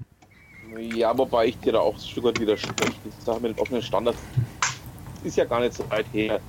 Ähm, allein schon, was das Thema Internet angeht. Ich habe ja nach wie vor auch diese zum Beispiel Microsoft gesteuerten oder Microsoft geführten äh, Formate, wie jetzt zum Beispiel Doc, wie jetzt zum Beispiel DocX, wie ähm, XSL oder ähnliche Geschichten, die sich zwar durchgesetzt haben, aber es hat ja auch eine gewisse Zeit lang gedauert, bis sie sich durchgesetzt haben, beziehungsweise auch die offenen Standards, die da nie wirklich angekommen sind. Ähm, ich nenne jetzt hier mal nur LibreOffice, ich nenne OpenOffice, wie sie denn alle hießen. Ähm, zwar offene Standards geboten haben, aber sich dann wirklich durchgesetzt haben oder bis zum heutigen Tag noch nicht wirklich Ja, okay, dann habe ich einen proprietären Standard, aber ich habe zumindest einen Standard, ja. aber da habe ich ja gar nichts. Da habe ich ja ein, ein, ein lustiges Nebeneinander und wenn es nur Nebeneinander wäre, hätte ich ja kein Problem, aber es ist ein lustiges Gegeneinander. Weil du kannst diese Geräte auch nicht aufbauen und updaten und sagen, okay, dann funktioniert's für alles, sondern das wird ja wirklich verhindert, aktiv verhindert. Ja, wobei ich da sagen muss, das wird schon noch kommen. Ähm, wir haben es ja auch in anderen, in anderen Branchen, in anderen Segmenten erlebt, dass es einfach eine gewisse Zeit lang gedauert hat, bis sich dann auch tatsächlich mal alle ähm, den Gedanken einigen konnten, ähm, Mensch, was haltet ihr davon, wenn wir dann doch mal irgendwie einen gemeinsamen Standard finden? Ähm, das kommt noch. Also ich gehe mal schwer davon aus, dass wir innerhalb der nächsten fünf, sechs Jahre, du weißt ja selber, wie, wie, wie stark auch ähm, alle möglichen Standards momentan im Umbruch sind, ähm, dass das einfach eine gewisse Zeit lang dauert, bis sie sich einfach auch äh, so weit gefunden haben, zu sagen, ja, es macht dann doch keinen Sinn, wenn wir alle nebeneinander her existieren. Ähm, lass uns doch mal auf eigenen Standard einigen. Also es wird irgendwann kommen, davon bin ich überzeugt. Also ich, ich eben nicht so aus einem ganz simplen Grund, wenn die Standards offen sind und du von jedem Hersteller jedes Gerät nehmen kannst, dann fällt ein Punkt raus, nämlich wer bekommt dann am Ende die Daten. Und das ist eben, denke ich, der große, große Hemmschuh für einen gemeinsamen Standard. Ich sage noch nicht mal offener Standard, sondern für einen gemeinsamen Standard. Hemmschuh deswegen, weil da nicht, weil, weil da das Geschäftsmodell dem entgegenspricht. Also mag ein kleines Beispiel geben. Vor mh, mm, im letzten Jahr, Anfang letzten Jahres, hatte ich die Gelegenheit, mich mal länger und intensiver mit einem Vorstand von Audi zu unterhalten. Ich sage jetzt mal bewusst keinen Namen, der so sinngemäß gemeint hat, nun ja, äh, ob Audi in den nächsten 15 oder 20 Jahren die Autos noch selber baut oder einfach irgendwo lohnfertigen lässt und brandet, ist gar nicht mehr so die Frage, sondern die Daten, die da hinten rausfallen, die um die wird das zukünftig gehen. Und dann habe ich ihm so sinngemäß gesagt, nicht so ganz flapsig, wie ich es jetzt hier tue, ja guter Mann, mit der Erkenntnis kommst du irgendwie zehn Jahre zu spät. Die Daten, die du in Zukunft verkaufen willst, die hat Google schon, indem du, indem es jedem Menschen äh, auf diesem Erdenrund ein Android-Telefon in die Westentasche gesteckt hat. Ähm, ja, fand er dann nicht so lustig und hat so gesagt, na ja, das kann man nicht vergleichen. Die ganzen Onboard-Daten, die man generiert, sind dann durchaus noch was anderes. So ganz von der Hand zu weisen ist das nicht. Aber die Frage ist da schon, welches Geschäftsmodell habe ich und wie baue ich das entsprechend auf? Und das, denke ich, läuft halt einfach den Interessen des Verbrauchers nach einem, nach einem gemeinsamen Standard deutlich entgegen. Und wie ihr ja schon gemeinsam festgestellt habt, es geht hier ja nicht mehr um den Verkauf der Hardware. Den muss ich im Zweifel subventionieren. Genau, es geht nur um die Daten, weil die Hardware ist billig. Die ist subventioniert. Ähm, wobei ich aber auch ähm, der Meinung bin, dass ähm, gerade auch Audi aufgezeigt hat, dass sie weit hinterher sind, also auch gerade was diesen Themenbereich angeht. Ähm, ich bin mir nämlich hundertprozentig sicher, dass Google, wenn es will, auch an die Daten herankommt, von denen er hofft, dass er sie noch verkaufen kann. Ähm, es gibt ja mittlerweile ähm, auch schon Assistenzsysteme, die eben über Android laufen, ähm, die eben über andere Systeme laufen, wo man einfach auch als, als nennen wir es mal ganz überspitzt formuliert, als Datensammler an die Daten herankommt, von denen andere hoffen, dass sie noch nicht ähm, heraus sind. Also darum persönlich finde ich auch dieses DSGVO ähm, totalen Schwachsinn, weil es einfach auch von der Politik her nicht verstanden worden ist, was da tatsächlich passiert. Da höre ich gerne zu, da höre ich gerne ja. mehr. Also da ja. bin ich mal gespannt. Ähm, ich habe jetzt noch ein bisschen mehr Erfahrung gebracht über den Typen, der dieses DSGVO angeleiert hat. Ähm, ist ja ein Grüner und ähm, Michi, wir beide haben von den Grünen eh keine sonderlich hohe Meinung, das weiß glaube ich auch jeder. Nein. Äh, der hat ähm, definitiv nicht verstanden, um was es heutzutage geht. Also wenn ich mir auch die Begründungen anschaue, die er selbst damals angeführt hat, ähm, ja, ähm, dass jeder seines eigenen ähm, Datenvolumens oder seiner eigenen Datenwolke äh, Schmied ist. Er hat es nicht verstanden. Man muss es mal so knallhart sagen, ähm, dass wir längst über diese Phase, die er hofft, noch zu erreichen, hinaus sind. Und zwar weit darüber hinaus. Ich weiß nicht, wo sie den hergeholt haben, aber anscheinend, ähm, ja, wie will ich es ausdrücken, ähm, sollte man ihn vielleicht besser ähm, zum Schafhirten machen oder ähnliches, weil er einfach auch nicht in der Lage ist nachzuvollziehen, wo das Ganze hinführt, wo das Ganze jetzt aktuell auch schon ist. Und das ist der, das ist für mich persönlich der Punkt, wo ich einfach sage, ähm, ja, liebe Politik, ähm, wir sind hier nicht nur beim digitalen Rückstand, sondern wir sind bei den Verständnisproblemen der Politik mittlerweile angelangt. Wir sind an einem, an einem Punkt angelangt, wo die Politik mal mehr verstehen, wo die neuen Geschäftsmodelle liegen, wo die Geschäftsmodelle tatsächlich beginnen und wo sie hinführen werden. Ähm, es ist, doch mittlerweile so, du verdienst in gewissen Branchen kein Geld mehr. Du hast vielleicht noch im Maschinenbau was, wo du ein bisschen was verdienst, aber du verdienst ja in dem Energiesektor, du verdienst in diversen anderen Sektoren ja kein Geld mehr, weil du nicht mal mehr in der Lage bist, ähm, deine Produkte so zu generieren, so zu bauen, dass ähm, genug Geld hinten rausfällt. Das hat ja dann dazu geführt, dass gewisse Unternehmen äh, mittlerweile mehr Bank als Industriekonzern sind. Das hat ja dazu geführt, dass gewisse Unternehmen mittlerweile mehr Datensammler als Industriekonzern sind. Hat dazu geführt, dass gewisse Unternehmen einfach auch ähm, irgendwann verschwunden sind, weil sie es nicht verstanden haben oder eben auch gekauft wurden oder ähnliches, ja. Und das ist, das ist aus meiner persönlichen Sicht ja der, das, was auch dieser Mann nicht verstanden hat. Ähm, das Geld wird nicht mehr mit irgendwelchen Dingen gemacht oder mit, mit irgendwelchen Dingen generiert, die ich baue. Das Geld wird mit Daten generiert. Ähm, naja, mit der, DG, mit der äh, DSGVO habe ich äh, auch so ein bisschen meine Probleme aus mehreren Perspektiven. Also die erste Geschichte ist, ich kann den Ansatz sehen. Man hat ja versucht,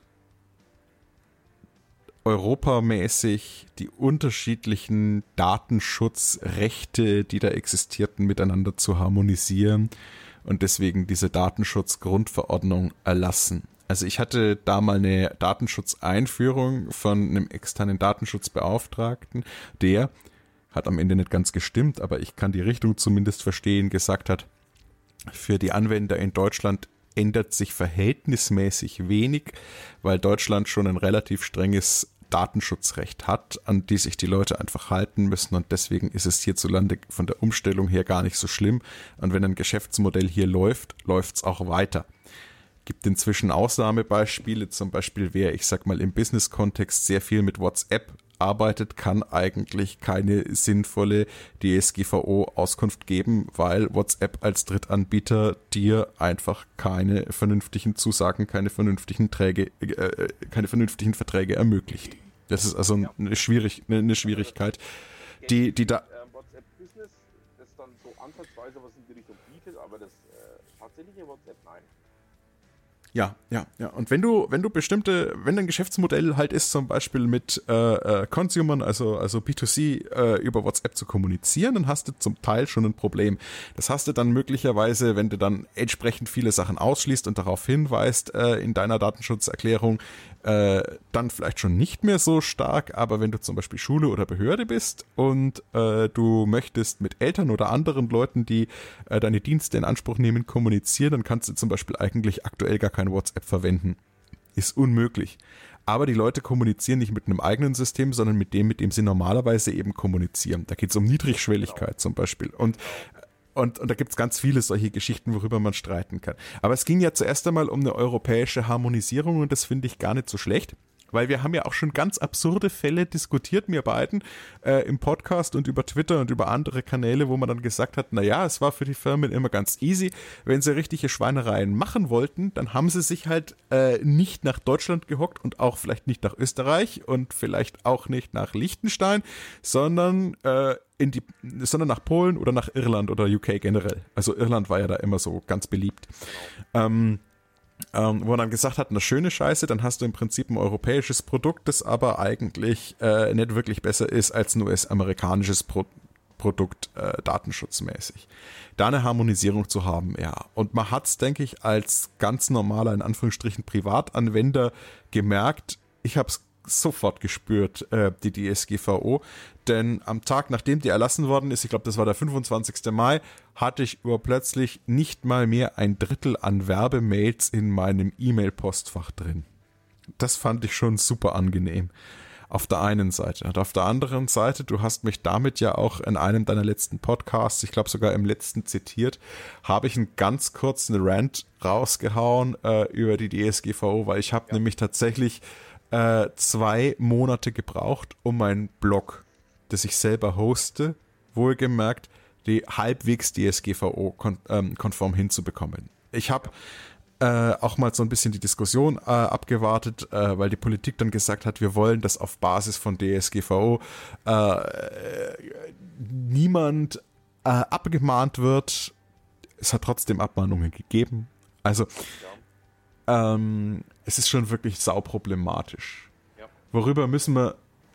Da müssen wir nicht, da müssen wir nicht groß darüber diskutieren. Das ist, ähm, es hat für mich persönlich einfach dazu geführt, dass man ja, der, der Abmahnindustrie und was anderes ist es ja auch nicht, ähm, wieder mal ein neues Geschäftsmodell ver vermittelt hat. Naja, fangen wir mal äh, fangen wir mal, fangen wir mal mit was ganz anderem an. Wenn du mit deinen Nutzern kommunizierst und das tust du in einem Weblog zum Beispiel, indem du einfach nur ein Kommentarfeld anbietest oder das tust du auf deiner Firmenwebseite, wenn es der kleine Handwerker bist, indem du einfach nur ein Kontaktformular anbietest, ja, dann musst du urplötzlich deine Seite verschlüsseln.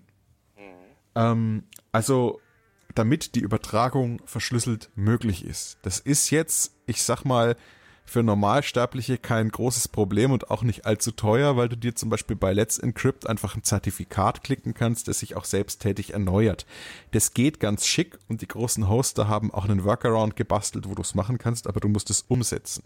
Ja. Das mag jetzt für Leute wie uns äh, mit Zeit und Aufwand äh, verbunden sein, aber es ist machbar. Aber für viele Privatleute, für viele Kleinbetriebe und so weiter ist es herausfordernd und kostet Geld und bringt keinerlei Sicherheit oder bringt keinerlei echten Mehrwert und bringt keinerlei echten Datenschutz für Kunden oder Besucher dieser kleinen Webseite. Das heißt letzten Endes, ähm, dass, dass, da, dass da einfach Angebote platt gemacht worden sind, weil sie sich im Moment einfach nicht trauen oder wissen, wie sie sich verhalten ähm, müssen. Dazu habe ich ein Beispiel.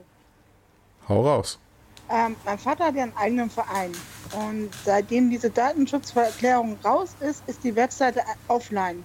Aus dem einfachen Grund, weil sie nicht wissen, wie sie die Datenschutzerklärung umsetzen sollen. Mhm. Ein kleiner Verein, keine Ahnung, 100 Mitglieder oder was, äh, die wissen nicht, wie sie es machen sollen. Deswegen haben sie die Seite jetzt erstmal aufgenommen. Weil schlicht und einfach nicht wissen, was sollen wir jetzt tun? Was müssen wir umsetzen? Also auch diese kleinen Vereine, Sportvereine, was es alles an Vereinen gibt, die haben ja genau dasselbe Problem wie die kleinen Handwerksbetriebe. Ja. Und darüber, ja genau, und dann, und dann nimmst du für den eigentlichen Vereinszweck Geld ein und dann sollst du dir irgendwie einen Admin suchen oder einen Anwalt suchen, der dir da erstmal eine äh, rechtskonforme Datenschutzerklärung äh, hinnagelt. Das ist ja eigentlich auch total widersinnig. Genau, richtig.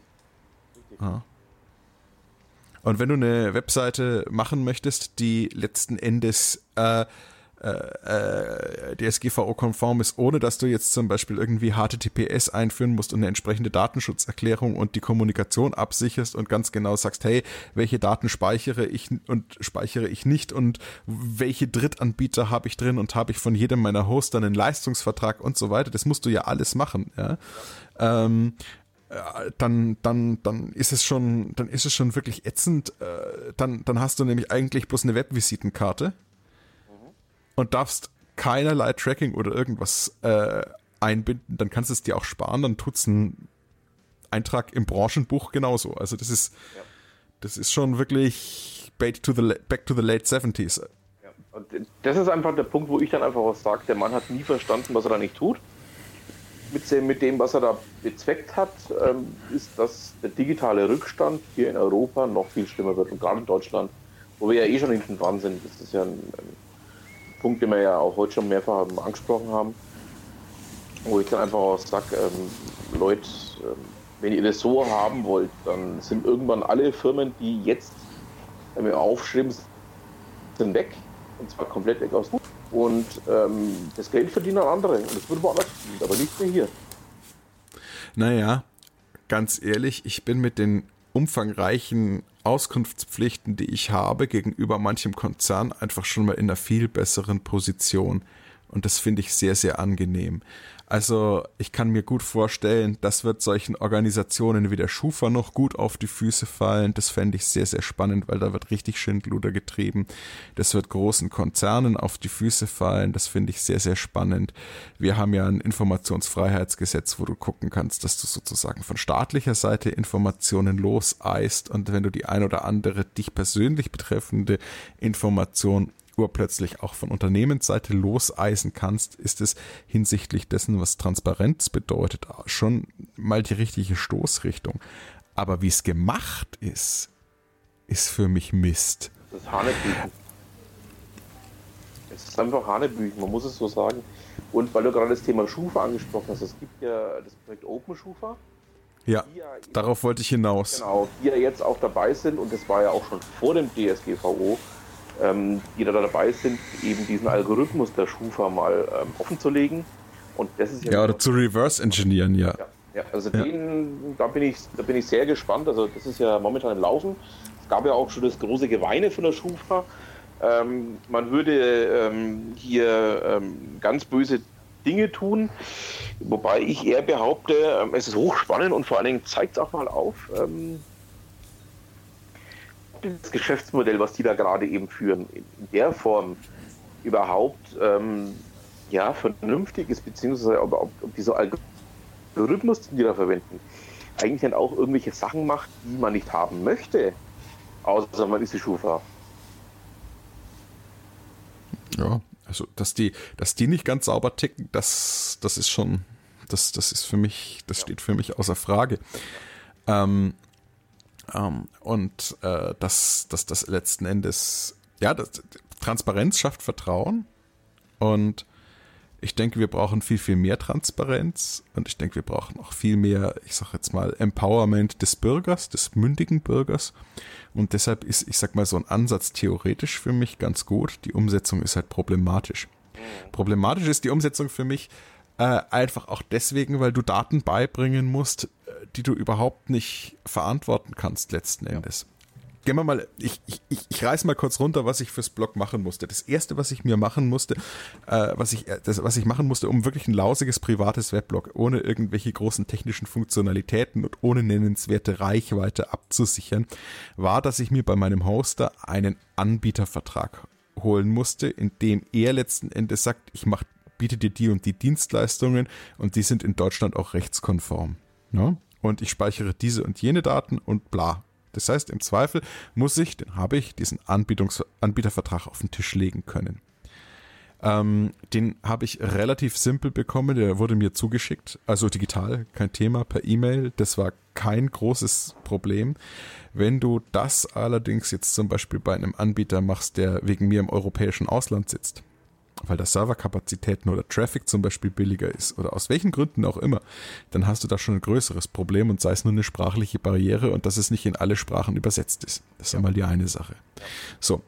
Ähm, dann habe ich wirklich mit Datenschutzfachleuten, äh, das ist auch genau das Problem, das Monique äh, beschreibt, äh, tatsächlich umsetzen müssen, äh, äh, diese, ja, letzten Endes diese Datenschutzerklärung zusätzlich zum Impressum. Und die muss sauber sein und da gibt's auch keine Standardtexte, weil ja jeder auf andere Dienste zurückgreift oder andere Dienste eingebunden hat.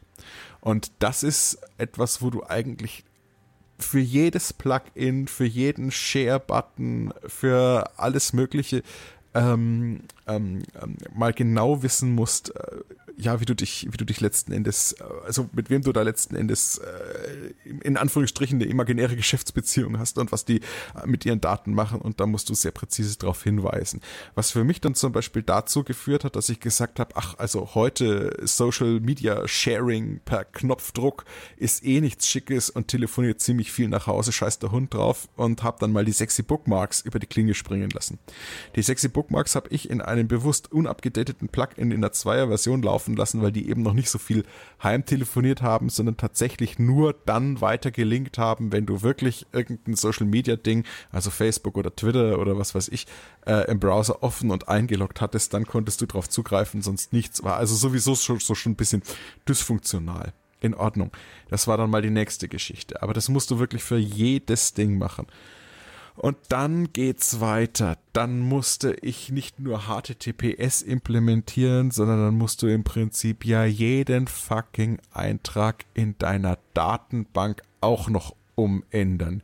Und jetzt irgendwie mit dem Schraubenzieher und irgendwie, ich habe also, um mal, um mal bildlich, bildlich zu bleiben, da mit dem Schraubenzieher unter der Motorhaube in den Untiefen von dem Kahn herumzufummeln, ist jetzt für einen Menschen wie ich, der kein Techniker ist, auf der einen Seite und auf der anderen Seite, um hier auch mal bildlich zu bleiben, handwerklich an jeder Hand irgendwie, äh, keine Ahnung, äh, fünf Daumen hat, auch nicht so simpel. Also ich habe es dann tatsächlich per Plugin und per Simulation hinbekommen, auch wirklich äh, die kompletten Datenbank-Einträge hinzubekommen etc. Aber letztlich ist es einfach ein Aufwand. Inzwischen wird dieses Zertifikat auch nicht mehr von Google als große Störung angezeigt und funktioniert auch. Und dann habe ich aber festgestellt, dass zum Beispiel Kaspersky äh, diese Art von Zertifikaten irgendwie nicht äh, akzeptiert und auf HTTP umleitet, äh, sofern irgendein Plugin mit drin ist. Also ein, ein Bullshit, sag ich dir. Das ist, das ist, also wirklich, das ist wirklich super daneben. Also mein, Zertifik ja. mein Zertifikat wird von Kaspersky ausgetauscht gegen ein Kaspersky-Zertifikat. Das finde ich auch lustig. Also du hast es selber ja überhaupt nicht in der Hand. Das ist alles vogelwild. Und dann bist du einfacher Admin von so einer Seite und dein primäres Ziel ist, Infos aktuell zu halten und mit Leuten zu kommunizieren und urplötzlich musst du dich über irgendwelche Wildcards und sonstiges Zeug informieren. Was ist das denn für ein Schmarrn? Also, naja. Man hat da einfach, ich formuliere es einfach mal äh, kurz überspitzt formuliert, ähm, man hat da wirklich einfach mit Kanonen auf Spatzen geschossen. Ähm, ja. Statt dass man einfach mal gesagt hätte, jawohl, ähm, du bist meinetwegen ein kleiner Verein, du bist eine Einzelperson, für dich gelten die und die Regeln. Man, man hätte das Ganze auch wirklich dosiert können, also ein Treppenmodell oder ähnliches, aber stattdessen einfach zu sagen, nö, ist nicht und äh, äh, äh wir machen ein Modell und das ist für alle gleich, wo man einfach nur sagt, ja, ähm, schön für euch, habt ihr euch ganz toll überlegt, was ihr da tut, aber es ist für ganz, ganz viele Leute einfach nicht mehr praktikabel, was ihr da macht. Ja, ich finde es tatsächlich schwierig. Das muss man so sagen, ja. ja, ja. ja. Ähm, und äh, diejenigen, die es eigentlich schützen soll, äh, äh, die, äh, diejenigen, die es eigentlich sozusagen äh, nicht schützen soll, sondern diejenigen, die die dann ein bisschen transparenter werden sollen, Großkonzerne etc., die tun das natürlich in dem Sinne nicht. Da, die, die haben einfach internationale Niederlassungen, können bestimmte Daten irgendwohin auslagern, haben eine Rechtsabteilung, die irgendwelche Datenschutzerklärungen so formuliert, dass du möglichst nicht so simpel dran kommst. Also das ist, das ist für mich alles noch recht unausgegoren. Trotzdem muss ich sagen, ich, ich habe es ja im Blogpost schon ein bisschen angedeutet, es ist aus meiner Sicht der Versuch, etwas zu harmonisieren, was sich auch dringend harmonisiert gehört. Es ist halt in der Umsetzung nicht wirklich glücklich gelaufen und macht deshalb Schwierigkeiten. Und setzt jetzt jemanden äh, wie mich, der sich unter der Motorhaube seines Blogs in WordPress und mit seinen Datenbanken rudimentär auskennt, der jetzt seit 2008, also bald ist das Blog zehn Jahre alt, auch keine wirklichen großen Probleme hatte. Ich habe einen Hackerangriff mal tatsächlich gehabt. Genau, ähm, kann ich mich erinnern, den habe ich ja damals aufgedeckt. Der war aber nicht so schwierig. Also der war, der war, der war, das war, das war so ein, da war ich halt einfach ein bisschen nachlässig, aber der war nicht so, nicht so heftig, aber in zehn Jahren einmal ein etwas größeres Problem gehabt, aber sonst eigentlich keins. Also ich würde von mir behaupten, ich bin zumindest ich bin, ich bin jetzt zumindest aus User-Sicht kein DAO, auch wenn ich kein, kein Informatiker bin in dem, sich, in dem Sinn. Und trotzdem hat mich die ganze Aktion richtig realistisch Zeit gekostet. Und ich muss auch sagen, ich habe es auch zum Beispiel nur hinbekommen, weil erstens der Support äh, von meinem Hoster super ist und der hat mir echt wertvolle Tipps gegeben und die waren geduldig, obwohl die sagen können, hey, deine scheiß WordPress-Installation geht mich mal gar nichts an. Ja, ich äh, sprich mich wieder an, wenn unsere Connectivity irgendwie im Arsch ist. Das ist die eine Nummer.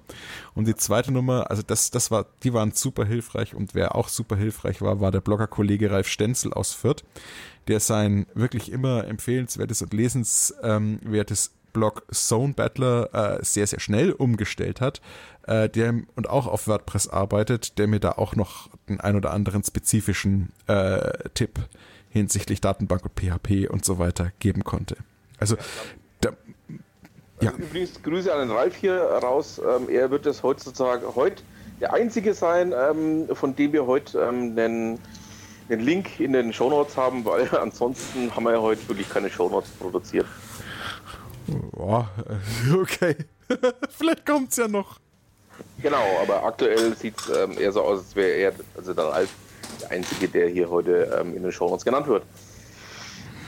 Ja, ähm, wenn wir jetzt mal ganz kurz wieder ein bisschen auch zu unserem eigentlichen Thema zurückkommen wollen, 100 Ausgaben.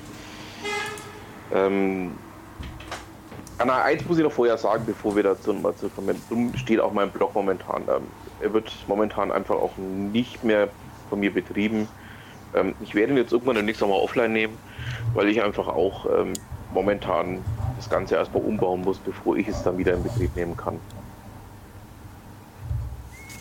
Und ähm, das, ist, das ist für mich einfach auch der, der Hintergrund, wo ich sage, ähm, hat es völlig falsch umgesetzt. Und ähm, das ist, das zeichnet sich für mich ab, dass da auch ein Stück weit die Vielfalt verloren geht, wenn man im Endeffekt ähm, so agiert, wie sie es jetzt getan haben. Aber warum musst du den runternehmen? Du hostest ihn noch nicht selber. Nee, ähm, ich hoste den nicht selber, aber ich will ihn erst umbauen, bevor ich ihn dann wieder ähm, ähm hochfahre. Also da ist ja einiges auch, was noch nachzuarbeiten ist von mir und ähm, da werde ich jetzt mal die nächsten Tage mal richtig offline nehmen ja. und mal dann auch die, ja. die, große Wartung sozusagen machen bei dem Ganzen. Ich weiß, dass das bitter klingen mag, aber ich habe es selber so gemacht und ich halte es auch wirklich für einen gangbaren Weg, auch wenn man dann mal für drei Monate offline ist. Mir hat diese, also in technischer Hinsicht, diese zwei, drei monatige Zwangspause, die ich da hingelegt habe, sehr gut getan. Und zwar, wenn ich mir vorstelle, schon zwei, drei Wochen vorher im Mai rumgeschraubt zu haben. Hätte mir keiner Tipps gegeben, hätte mir keiner ernsthaft helfen können.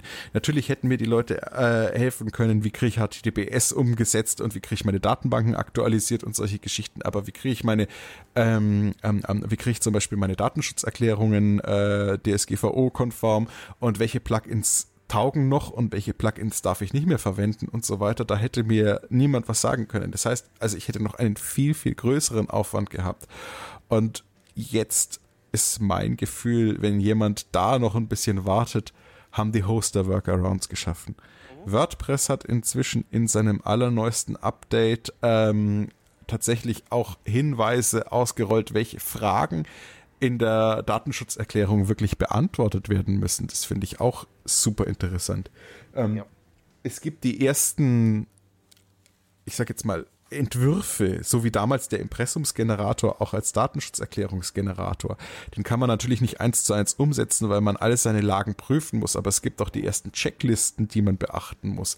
Also es wird komfortabler, diese Umstellung zu machen und ich denke, es wird in den nächsten Monaten noch komfortabler. Da muss jeder für sich selbst entscheiden, wie lange man offline gehen kann, aber es ist inzwischen besser machbar als am Anfang. Weil ich habe mir natürlich, ich meine, ich meine, man lebt nicht hinterm Mond. Ich habe natürlich mitgekriegt, dass da was kommt und dass ich da was tun muss. Und äh, dann war mir auch super schnell klar, alles klar, zum jetzigen Zeitpunkt geht das so noch nicht. Du musst gucken, was du tust. Ja. Und dann kamen die, die ersten Hinweise, wie man es wirklich machen kann. Genau, und das ist einfach der Punkt, wo ich einfach sagen muss, ja, ähm, alles schön und gut, aber ich muss erstmal meinen, meinen Blog eine gewisse Zeit lang offline nehmen, um das Ganze zu überarbeiten, um das Ganze mal sauber aufzusetzen, so wie es du eben auch gemacht hast, dass man einfach sagen kann, ähm, jetzt bin ich damit zufrieden, jetzt kann ich damit auch wieder arbeiten, ohne in Gefahr zu laufen, hier von irgendjemanden ähm, eine böse Überraschung zu erleben. Ja, du brauchst halt einen Nachmittag oder mal einen Abend und äh, einen Gutteil der Nacht auch einfach mal Zeit, um das zu tun. Das ist die nächste Geschichte. Also ja, ähm, jetzt ist ein bisschen ein Umbruch drin. Ähm, Nochmal ganz zurück zu unserem Eigenthema heute, 100 Ausgaben. Ähm, habt ihr für euch irgendwelche Highlights in, in meinem Podcast gefunden? Irgendwelche, irgendwelche wirkliche Highlight-Themen, die ich mal angesprochen habe? Irgendwelche ähm, Highlight-Folgen, die ich hatte? Da waren ja auch einige dabei, die Sonder als Sonderausgaben liefen. War da was dabei? Also mein persönliches Highlight bei dir, um jetzt einfach mal ein bisschen Lob zu verteilen, ist tatsächlich das, dass du sehr, sehr kontinuierlich arbeitest und dass du immer eine spannende Webshow hast.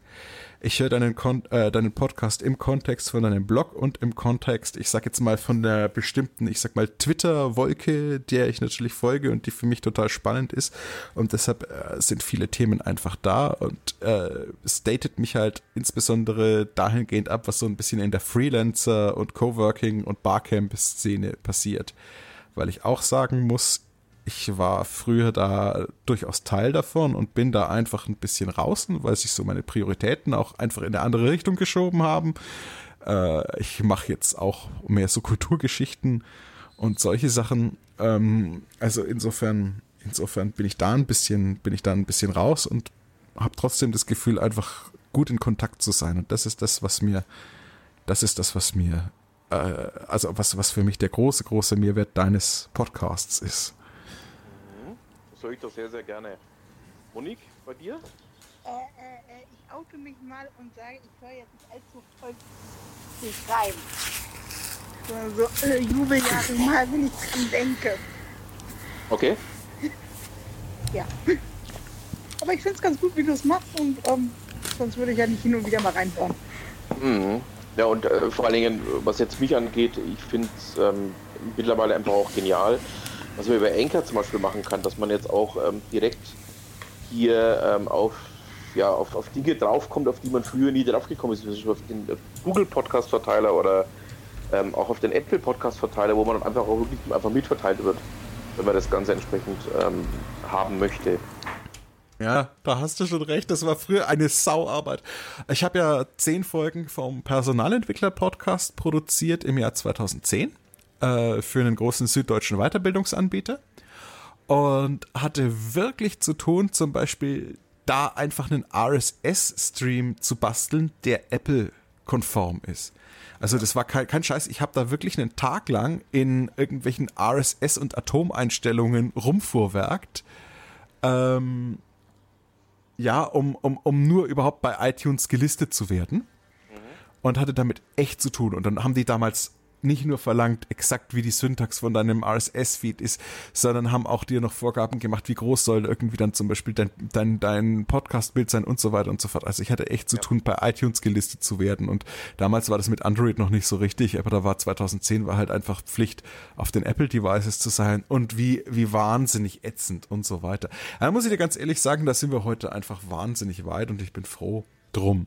Und äh, auch als ich äh, mit Open Business Radio gestartet bin und auf die unterschiedlichen Plattformen und auch auf die unterschiedlichen Geräte wollte, musste ich eigentlich jede Plattform einzeln bespielen, um dann gelistet zu werden und auch von Zeit zu Zeit wirklich mal gucken, äh, ob, diese, ob diese Listings noch funktionieren und ob das läuft. Das war ein riesengroßer Aufwand, den man heute so nicht mehr hat. Finde ich schon sehr ja, es ist schon eine gechillte Geschichte. Ich muss sagen, dieses Anchor ist ähm, oder entwickelt sich für mich langsam zum echt äh, interessanten System. Jetzt mal davon abgesehen, dass es ja eigentlich mehr ähm, aus, aus, der Mobile, aus dem Mobile-Bereich kommt. Ähm, es geht vor allen Dingen auch dahin über, dass man einfach sagen kann, ähm, ich kann mit einem System einen kompletten Überblick über alle anderen Systeme verschaffen. Also ich kann hier in alle Systeme reingreifen, ich kann hier alle Systeme ansprechen, die ich haben möchte, oder zumindest ein Großteil der Systeme. Ähm, wo es äh, aktuell noch nicht geht, ist, dass ich auf Soundcloud dann direkt zugreifen kann. Wenn das jetzt noch funktionieren würde, dann wäre es für mich ähm, sozusagen die eierlegende Wollmilchsau, die ich schon immer haben wollte. Ja, ja, gut, aber dann hast du halt einfach zwei Uploads, ne? Ja, das ist ja nicht weiter tragisch, das machst du halt einfach zweimal. Ja, und, ja. und wenn du YouTube bespielen möchtest, dann musst du es, glaube ich, sogar dreimal machen. Kann Anchor YouTube? Nee, ne? Nee, ähm, aber dadurch, dass ich ja ähm, Audacity verwende, ist das ja auch nicht äh, das, das, große Problem aus meiner Sicht. Ja, also das so es wird wird auch noch irgendwie integrierter werden. Was mich an ja. der Geschichte halt einfach ärgert, ist, dass wir noch nicht auf aller Hardware sind.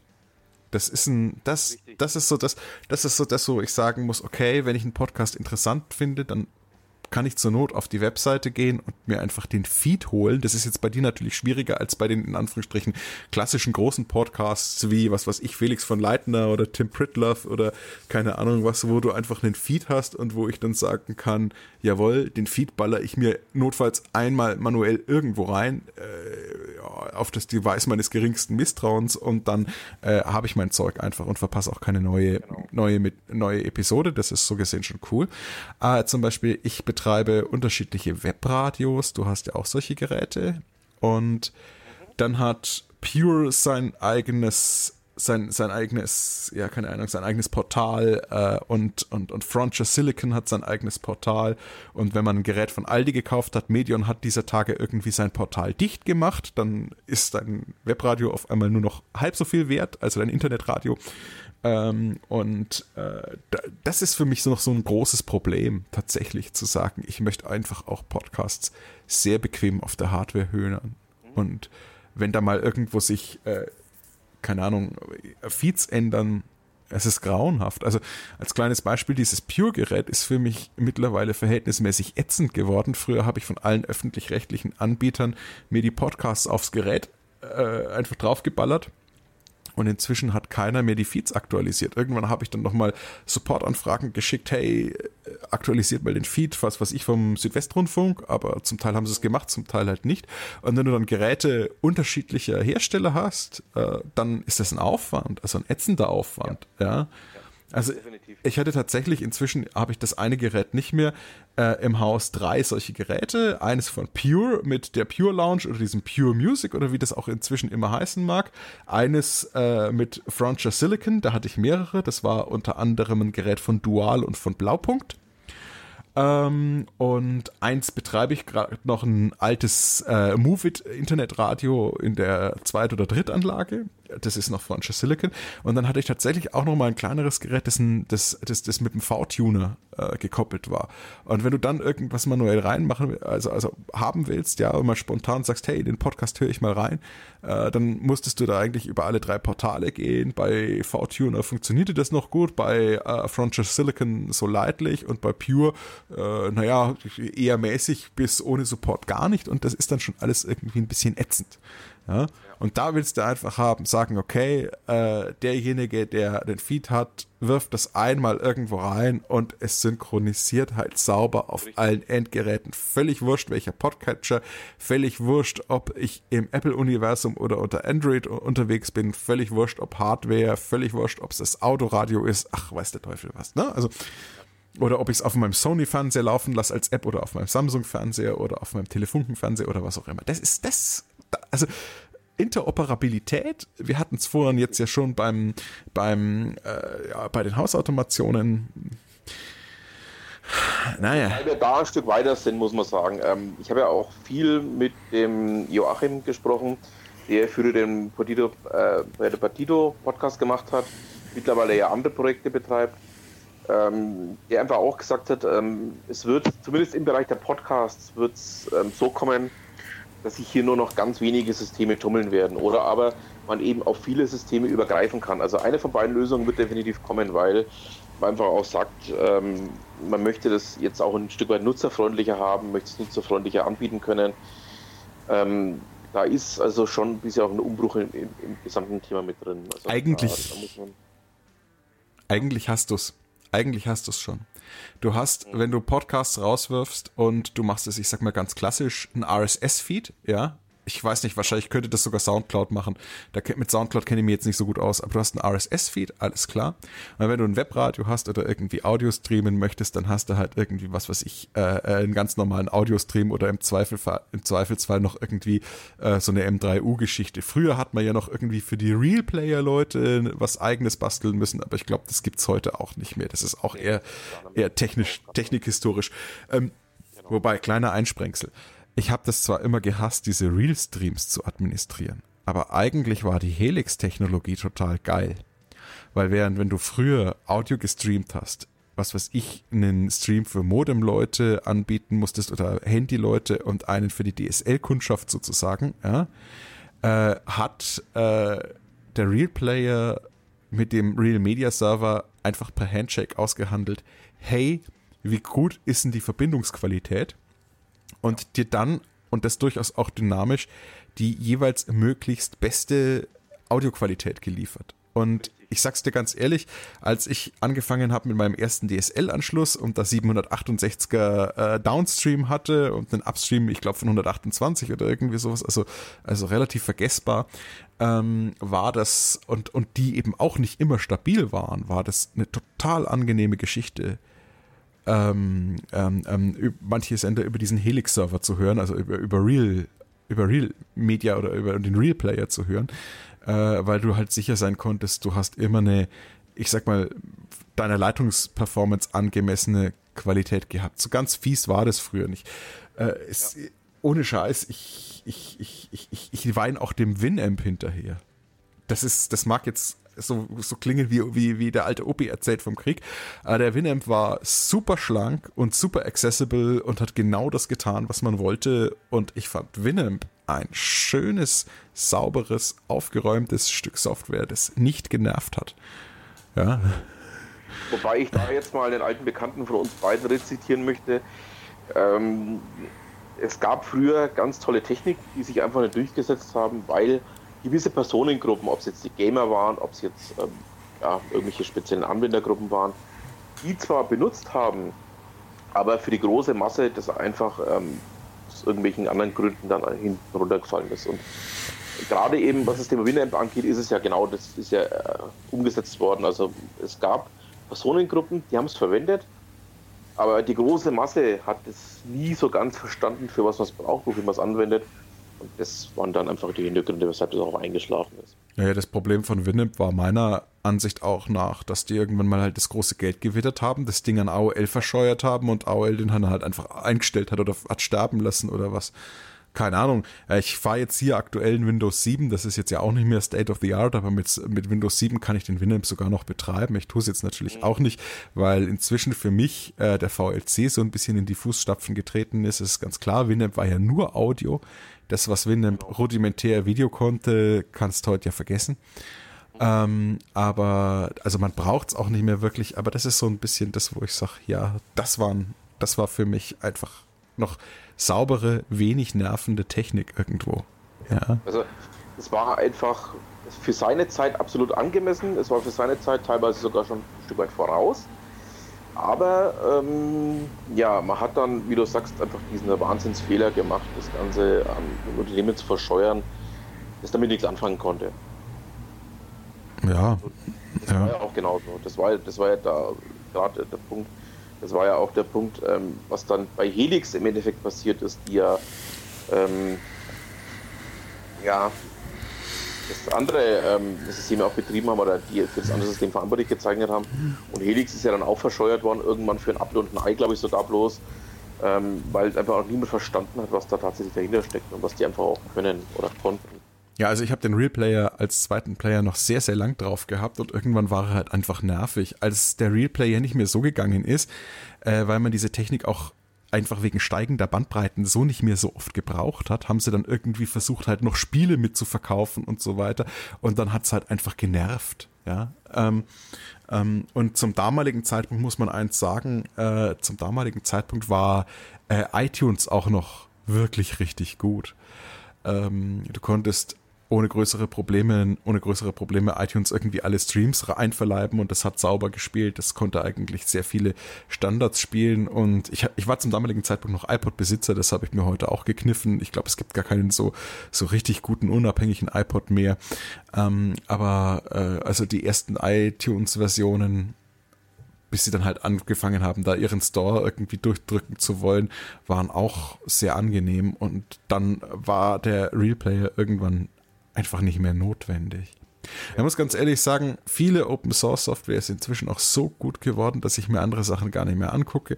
VLC nutze ich inzwischen sowohl auf einem Windows-Rechner als auch auf einem Android-Tablet als auch zum unterwegs Musik hören auf dem Smartphone. Mhm. Gute also, Geschichte. Ist definitiv eine gute Geschichte, also da bin ich komplett bei dir, ja. Ähm, ja. Gib mal einen Ausblick. Was machst du in den nächsten 100 Folgen?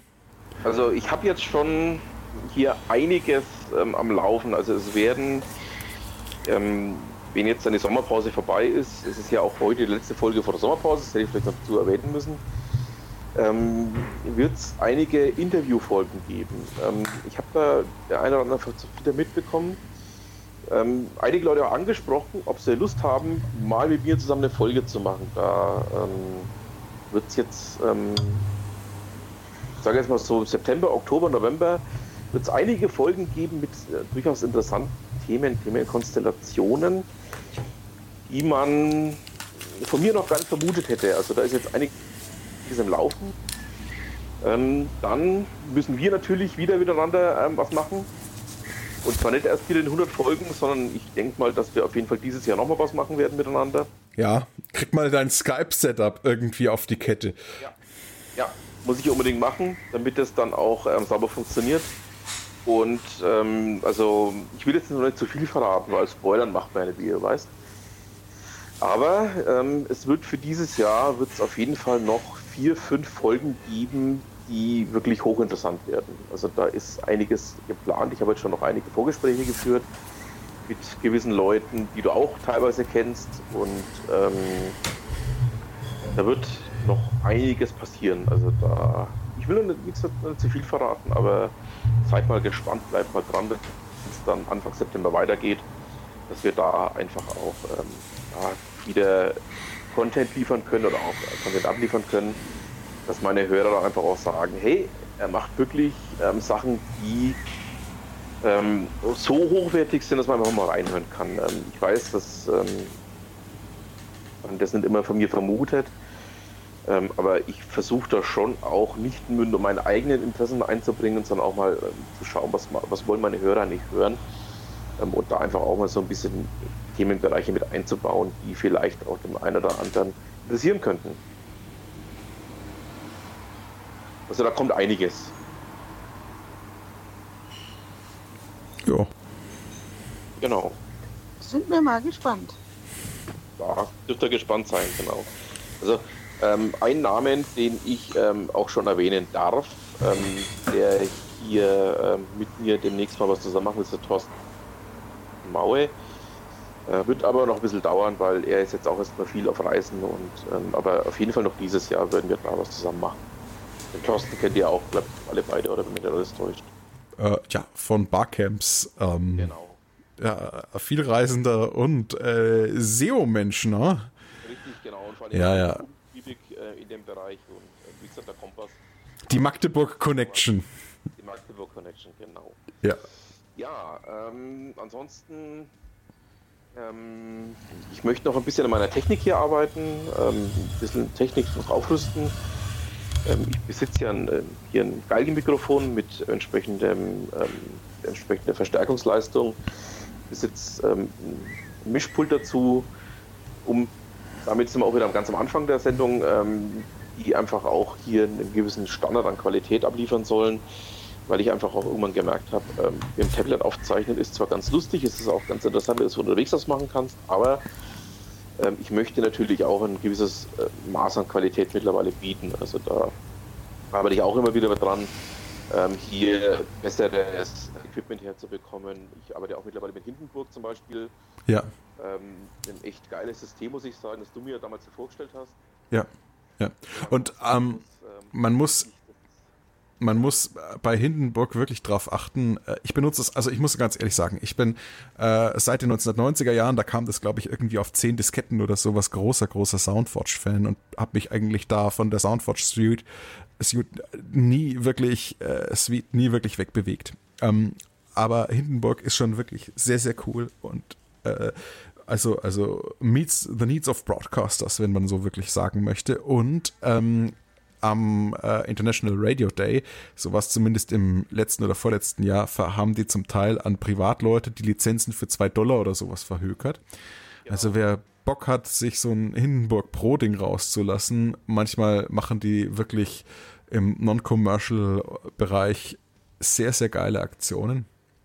Und was man natürlich auch immer empfehlen kann, äh, für Leute, die jetzt nicht wirklich Studio-Equipment daheim haben und für Leute, die sich möglicherweise äh, so mit die Noise und die Esse und die Hisse und Bypassing und ach was weiß ich nicht sonst noch so alle mit Kompressoren und und, und, und keine Ahnung, äh, irgendwelchen, irgendwelchen, ja, keine Ahnung, also, also, die sich, die sich so mit diesen ganzen Effektbenches nicht auseinandersetzen möchten. Auf Phonic ist in vielerlei Hinsicht auch echt eine sichere Bank, viele Sachen automatisiert ja, zu machen. Also Phonic ist ähm, mein Einstieg ja gewesen. Ja. Ich habe da sehr, sehr viel ähm, auch ganz am Anfang mit äh, gearbeitet, äh, mit Auphonic. Ähm, Wo es ein bisschen Grenzen hat, ist, ähm, wenn man ähm, Beiträge zusammenschneidet. Beim Schneiden ist auch Phonic sehr, sehr. Ähm, ja, dafür ist es nicht da. Ja, dafür ist es einfach nicht da. Das kann man mal so sagen. Man kann es zwar machen, aber es ist halt sehr, sehr kompliziert, sehr, sehr aufwendig, was zu schneiden. Ich meine, wer schneiden will, richtig geil schneiden, kannst du tatsächlich mit Soundforge. Und wer die Kohle für diese große Soundforge-Suite nicht ausgeben will, der kauft sich einfach das Sony Audio Studio, beziehungsweise es stimmt gar nicht mehr. Ähm, ähm, Soundforge war früher die Sonic Foundry und die Sonic Foundry wurde an Sony Professional Software verkauft. Und äh, ich glaube, Sony hat das jetzt alles an Magix verkauft. Also ist jetzt urplötzlich. Genau. genau. Und ähm, die bieten äh, auch ältere Versionen laufen problemlos und machen keinen Stress und da hat sich so viel über die Jahre nicht geändert. Manchmal kriegt man die für 10, 20 Euro und ähm, wer einfach den den äh, Audacity Freeware, also Open Source Software Funktionsumfang so ein bisschen ausgereizt hat oder einfach ein bisschen ein bisschen eine geschmeidigeres äh, ein bisschen eine geschmeidigere Oberfläche braucht, um viel wer viel schneidet, der ist also mit Sony Audio Studio oder dann eben auch mit Soundforge super bedient. Da gibt's also viele Features, aber insbesondere die Brot- und Butterfunktionen sind halt einfach mal seit, keine Ahnung, 25 Jahren so elaboriert, dass man wirklich Spaß damit hat. Definitiv. Also okay, das war jetzt der Werbeblock. Ich bin nicht verwandt und verschwägert, ne?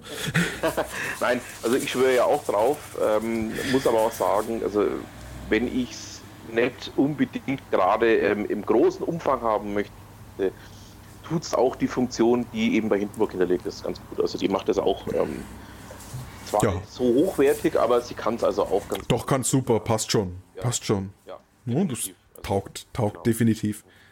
Ja, es ist also manchmal auch einfach nur eine Geschmacksfrage auf gut Deutsch gesagt. Ja, der eine mag das lieber, der andere mag das lieber und weil ich halt einfach seit den 90ern irgendwie mit, mit, mit, mit dem Produkt arbeite, äh, ist es halt einfach mein Leib- und Markending. Easy, ja. Und wer sich da neu einarbeitet, äh, der steigt vielleicht völlig auf Hindenburg ein. Ist kein Thema. persönlich würde jedem empfehlen, wenn er einsteigt, ähm, soll er sich die beiden Systeme anschauen und soll einfach für sich selber herausfinden, welches der beiden Systeme für ihn besser taugt. Also das ist, ähm, ich habe beide drauf, ich verwende beide äh, für unterschiedliche Funktionen, für unterschiedliche Thematiken. Ähm, aber im Grunde genommen erreicht, wenn man eins von beiden hat. Also ähm, es ist da nicht das, das, das, das Thema, ähm, dass man hier großartige ähm, ja, Einbußen hat, wenn man eins von beiden nur verwendet. Also es ist da, da bin ich wirklich begeistert von beiden. Also da muss ich dir auch komplett beipflichten. Genau. Ja, was ich noch kurz erzählen wollte, ähm, als Aufnahmemikrofon verwende ich ja mittlerweile ein Nima. Und zwar das TX30. Ähm, gibt mittlerweile neuere, gibt mittlerweile bessere, aber ähm, taugt für meine Zwecke eigentlich ganz gut. Also das ist ähm, das, was ich momentan verwende, ähm, und muss ich sagen, also so ein bisschen Studiotechnik braucht man dann auch ab einem gewissen Grad, den man einfach an äh, Professionalität erreichen möchte, wo man sagen kann, okay, ähm, ich möchte jetzt meinen Leuten auch mal was ein bisschen mehr bieten, als nur, ähm, ich nehme es jetzt irgendwie lustig auf und stelle es dann online, sondern ähm, auch so ein bisschen ähm, dann auch mit dem eigenen Klang, ein bisschen mit der eigenen Stimme ein bisschen arbeiten möchte. Da braucht man dann auch schon ein bisschen anderes Equipment. Also da ähm, geht definitiv was. Also da kann man ein bisschen was rausziehen. Ja. Ähm, dann würde ich sagen, ähm, mein Vorschlag wäre, wir machen was zum Radiotag zusammen oder zum Podcast-Tag. Ähm, die beiden sind ja am selben Tag, wenn ich es richtig in Erinnerung habe. Definitiv. Da musst du mich bloß dran erinnern. Genau, Jo. würde ich euch beide einladen, dass wir an dem Tag was miteinander machen. Ähm, es soll ja, ähm, zumindest ist es ähm, angekündigt worden, an diesem Tag in Nürnberg auch eine größere Veranstaltung geben. Die ähm, Nürnberger Podcaster-Gruppe ähm, hat da was geplant, so wie ich das verstanden habe. Ich halte euch da mal auf dem Laufenden und ähm, dass wir dann da was zusammen machen für diesen Tag. Ja, Jo, und dann würde ich sagen, ähm, ich bedanke mich bei euch, ich bedanke mich bei dir, Monique, ich bedanke mich bei dir, Michi. Gerne, sehr gerne. Und einfach bis, ja, bis zur nächsten gemeinsamen Ausgabe. Wunderbar. Jawohl, danke. Dann danke ich ganz herzlich unserem Host, dem Sven, und To Whom It May Concern. Und falls es die Leute noch nicht mitgekriegt haben, es ist ja nicht nur das 100. Jubiläum, also äh, Episodenjubiläum dieses Podcasts, sondern es ist ja auch nur ein paar Tage her, dass du sozusagen äh, dein 40th Anniversary gefeiert hast. Ja. Dazu natürlich noch nachträglich äh, auch auf diesem Wege alles erdenklich Gute. Danke dir. Ja, meine Lieben, ähm, es gibt natürlich hier auch ganz, ganz viele Gäste ähm, in dieser Ausgabe und ein besonderer Gast, den ihr ja durchaus schon kennt, ähm, ist natürlich Ute Mündlein. Grüß dich, Ute. Hi Sven. Ute, du bist der feste Bestandteil meines kleinen Podcastes, also jetzt auch seit knapp 100 Folgen schon dabei. Ja, Da kann man dann wirklich mal sagen, ähm, ja, man hätte fast nicht damit gerechnet, dass ich so weit bringe, also bis zu 100. Also da haben mir viele Leute am Anfang ein bisschen gelächelt, ein bisschen ähm, so getan, so nach dem Motto, naja, schauen wir mal, wie weit das bringt. Aber 100 ist dann doch schon mal eine Hausnummer. absolut. Und ähm, von meiner Seite ein Glückwunsch und ähm, tolle Sache. Mach weiter so auf die nächsten 100. Vielleicht Hm, 1000. danke. Und ich muss, dazu, muss dazu sagen, du setzt mich auch tatsächlich etwas unter Druck. Weil du ja doch ähm, jede Woche zu meinem Blog verlinkst und ich ja jetzt eine gewisse Funkstille hatte. Und ich dachte mir dann jedes Mal, oh je, was wird jetzt Sven wieder machen? Und jetzt schau doch mal, ob du nicht mal wieder einen Blogartikel schreibst. Also vielen Dank auch an dich. Ja, mache ich doch gerne. Nein, ähm, Hintergrund ist einfach der, ähm, du hast einfach mit von den Leuten, die ich kenne, ähm, den straihtesten Blog von allen. Oh, danke. Also es gibt hier natürlich noch ganz, ganz andere Leute, die ich auch immer ganz gerne verlinke, wie eben den Michi, mhm. wie ähm, ja, diverse andere, wie wunderbar, von denen du ja auch einige kennst, genau. Aber ähm, deiner ist eigentlich der, der immer am strettesten vorangeht, von dem man sich immer irgendwas rausnehmen kann, auch wenn es gar nichts Aktuelles gibt. Man findet immer irgendwas, was man dazu nehmen kann. Oh, vielen Dank. Aber eigentlich müssen wir dich ja beglückwünschen und nicht mich. Ähm, was planst du denn für die nächsten 100 Folgen? Hast du schon eine Idee? Ich bin jetzt einfach mal ja, ähm, neugierig. Es, es, wird ähm, ein paar neue Geschichten wird's geben. Mhm. Ähm, ich habe mich da mit einigen Leuten schon unterhalten. Der eine oder andere möchte auch ähm, ja, den, die eine oder andere Folge so ein bisschen übernehmen.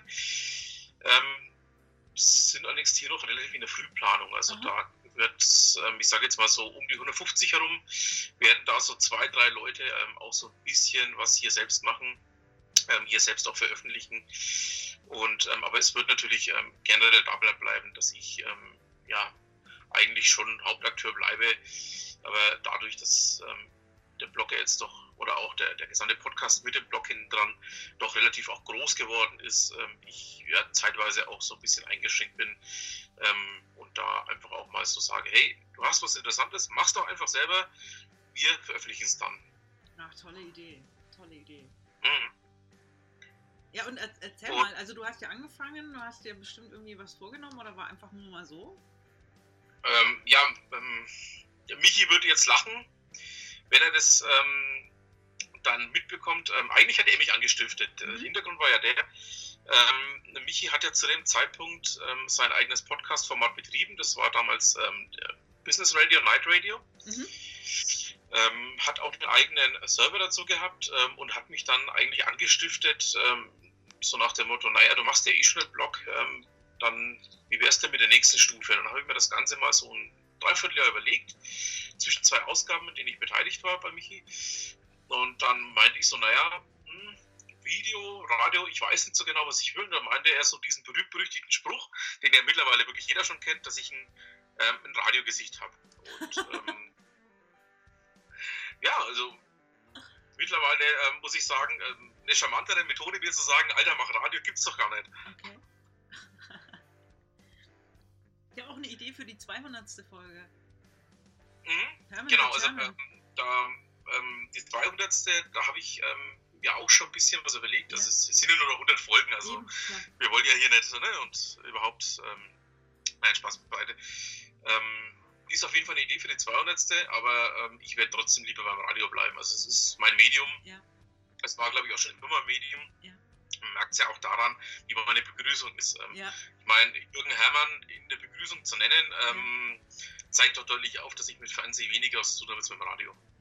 Aber den hast du dann zu 200. Folgen, oder? Als Gast. Mal schauen. Ähm, es gibt da so ganz losen Kontakt. Ja. Ähm, fünf Ecken. Ja. Ähm, mal schauen, ob ich ähm, da noch näher rankomme und dann an ihn selbst auch rankomme. Also es, es gibt da so ein, also ein Wunsch wäre es von mir, ihn zur 200. zu begrüßen.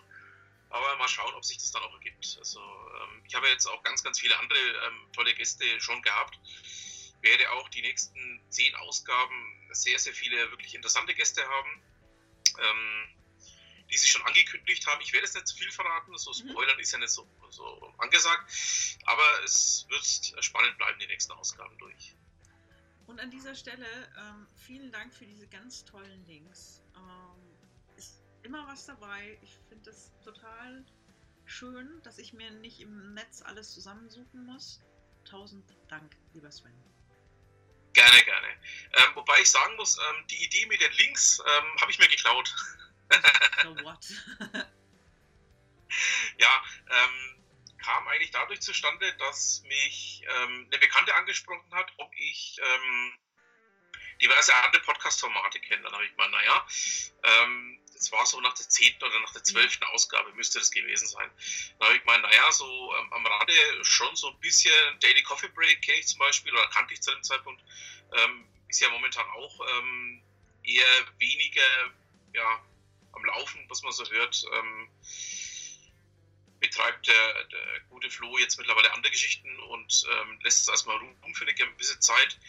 Und ähm, von ihm habe ich eigentlich die Idee übernommen, das Ganze eben auch äh, mit entsprechenden Links zu versehen. Ähm, er hatte in seinem, in seinem ähm, in seinen Shownotes ja immer auch die Links mit drin. Mhm. Und daher kam das auch für mich zustande zu sagen, okay, ich suche mir jetzt hier Themen raus, die tatsächlich aus meiner Sicht interessant sind, die tatsächlich aus meiner Sicht äh, vielleicht den einen oder anderen auch interessieren, wo man einfach auch sagen kann, okay, ähm, schnappt euch mal, schaut es euch mal an, vielleicht ist ja was für euch dabei.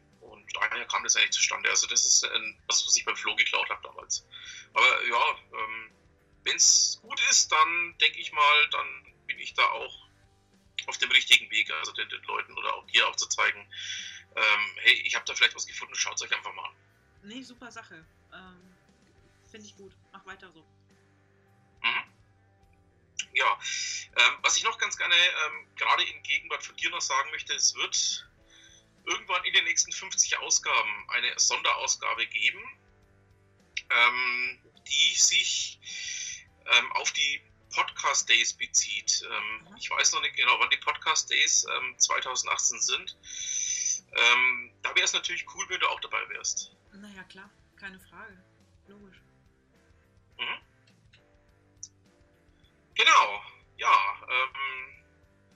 Was ich äh, noch auch ganz gerne in deiner Gegenwart noch loswerden möchte, ist, äh, dass ich ja, äh, wie der eine oder andere schon mitbekommen hat, wirklich gerne nach Unterfranken kommen, weil es bei euch immer richtig spaßig ist, weil bei euch wirklich die Post abgeht. Ähm, muss man einfach mal sagen, ähm, dass in Würzburg da mittlerweile echt ähm, was am Laufen ist. Also egal, welche Veranstaltungen es sind, egal wo man hinkommt, es, ist, es läuft einfach bei euch. Oh, vielen Dank. Vielen, vielen Dank. Du hast ja den Vergleich, deswegen ist es noch viel. Richtig, ich sitze ja, sitz ja sozusagen genau zwischen ja. Mittel- und Unterfranken, noch auf der mittelfränkischen Seite, aber ähm, man merkt es ja auch mal im Dialekt, mein Gott. Aber ähm, es ist halt einfach so, dass ich auch wirklich einen Vergleich habe. Ich habe 86 Kilometer nach Würzburg, ich habe 25, ja, knappe 30 Kilometer nach Nürnberg. Ähm, also ich kann da schon auch ein, gewisses Maß an Vergleich ziehen, dass es einfach auch in Würzburg mittlerweile wirklich aufwärts geht, dass da auch irgendwas funktioniert, was läuft. Und auch in Schweinfurt ist da mittlerweile relativ viel geboten. Mhm. Also Würzburg ist noch mehr, aber Schweinfurt fängt auch jetzt mhm. an, so richtig genau. Spaß zu machen, da immer hinzufahren. Mhm, das stimmt. Ja, Ute, da habe ich nicht mitgerechnet, oder? Ich habe ich hab mal das muss man jetzt noch mal ganz kurz noch erzählen. Ich habe im, im Rahmen vom letzten Barcamp in Würzburg, habe ich dir ja gesagt, also so richtig weiß ich bis zum heutigen Tag noch nicht, was ich da eigentlich mache. Ich mache halt einfach das, von dem ich glaube, dass es das Richtige ist. Ja. Ja, und das machst du gut und das gefällt mir sehr. Mhm. Mach weiter so, bitte. Mache ich auf jeden Fall. Jawohl, Ute, dann bedanke ich mich bei dir. Mhm. Und, und wie gesagt, wir hören uns mhm. in Kürze bei einer der nächsten Ausgaben. Mhm. Wenn es dann soweit ist, wenn wir da hier ähm, noch was Großes steigen lassen zu dem Podcast, also, sobald ich das Datum habe, ja. werde ich es natürlich auch veröffentlichen und mhm. ähm, dann ähm, machen wir da was Großes draus, Ute. Alles klar, super. Dann in diesem Sinne, ähm, herzlichen Glückwunsch zum 100. nochmal. Dankeschön. Das war Ute Mündlein. Und damit endet die heutige Jubiläumsausgabe, die Folge 100. Ich bedanke mich fürs Zuhören, wünsche noch eine schöne Woche, weil wir sind nämlich heute schon einen Tag weiter, wir sind nämlich heute Montag, aber ähm, ja, es war einfach sehr, sehr viel, was hier zu produzieren war. Es war sehr, sehr viel, ähm, was zu bearbeiten war. Und ähm, ja, ganz besonderen Dank auch noch von meiner Seite an den Johannes ähm, auch ganz, ganz viele Grüße an den Flo und das Team von 440 MHz, die auch ganz gerne ähm, noch teilgenommen hätten, aber es zeitlich nicht auf die Reihe gebracht haben. Also Grüße an euch noch. Grüße auch an ganz, ganz viele andere Leute, die mich unterstützt haben, die immer wieder mal mit neuen Ideen auf mich zugekommen sind und ähm, einfach dafür gesorgt haben, dass dieser Podcast das ist, was er jetzt ist. Ja, damit dann vielen Dank und bis zum nächsten Mal. Und was immer Sie machen, machen Sie es gut.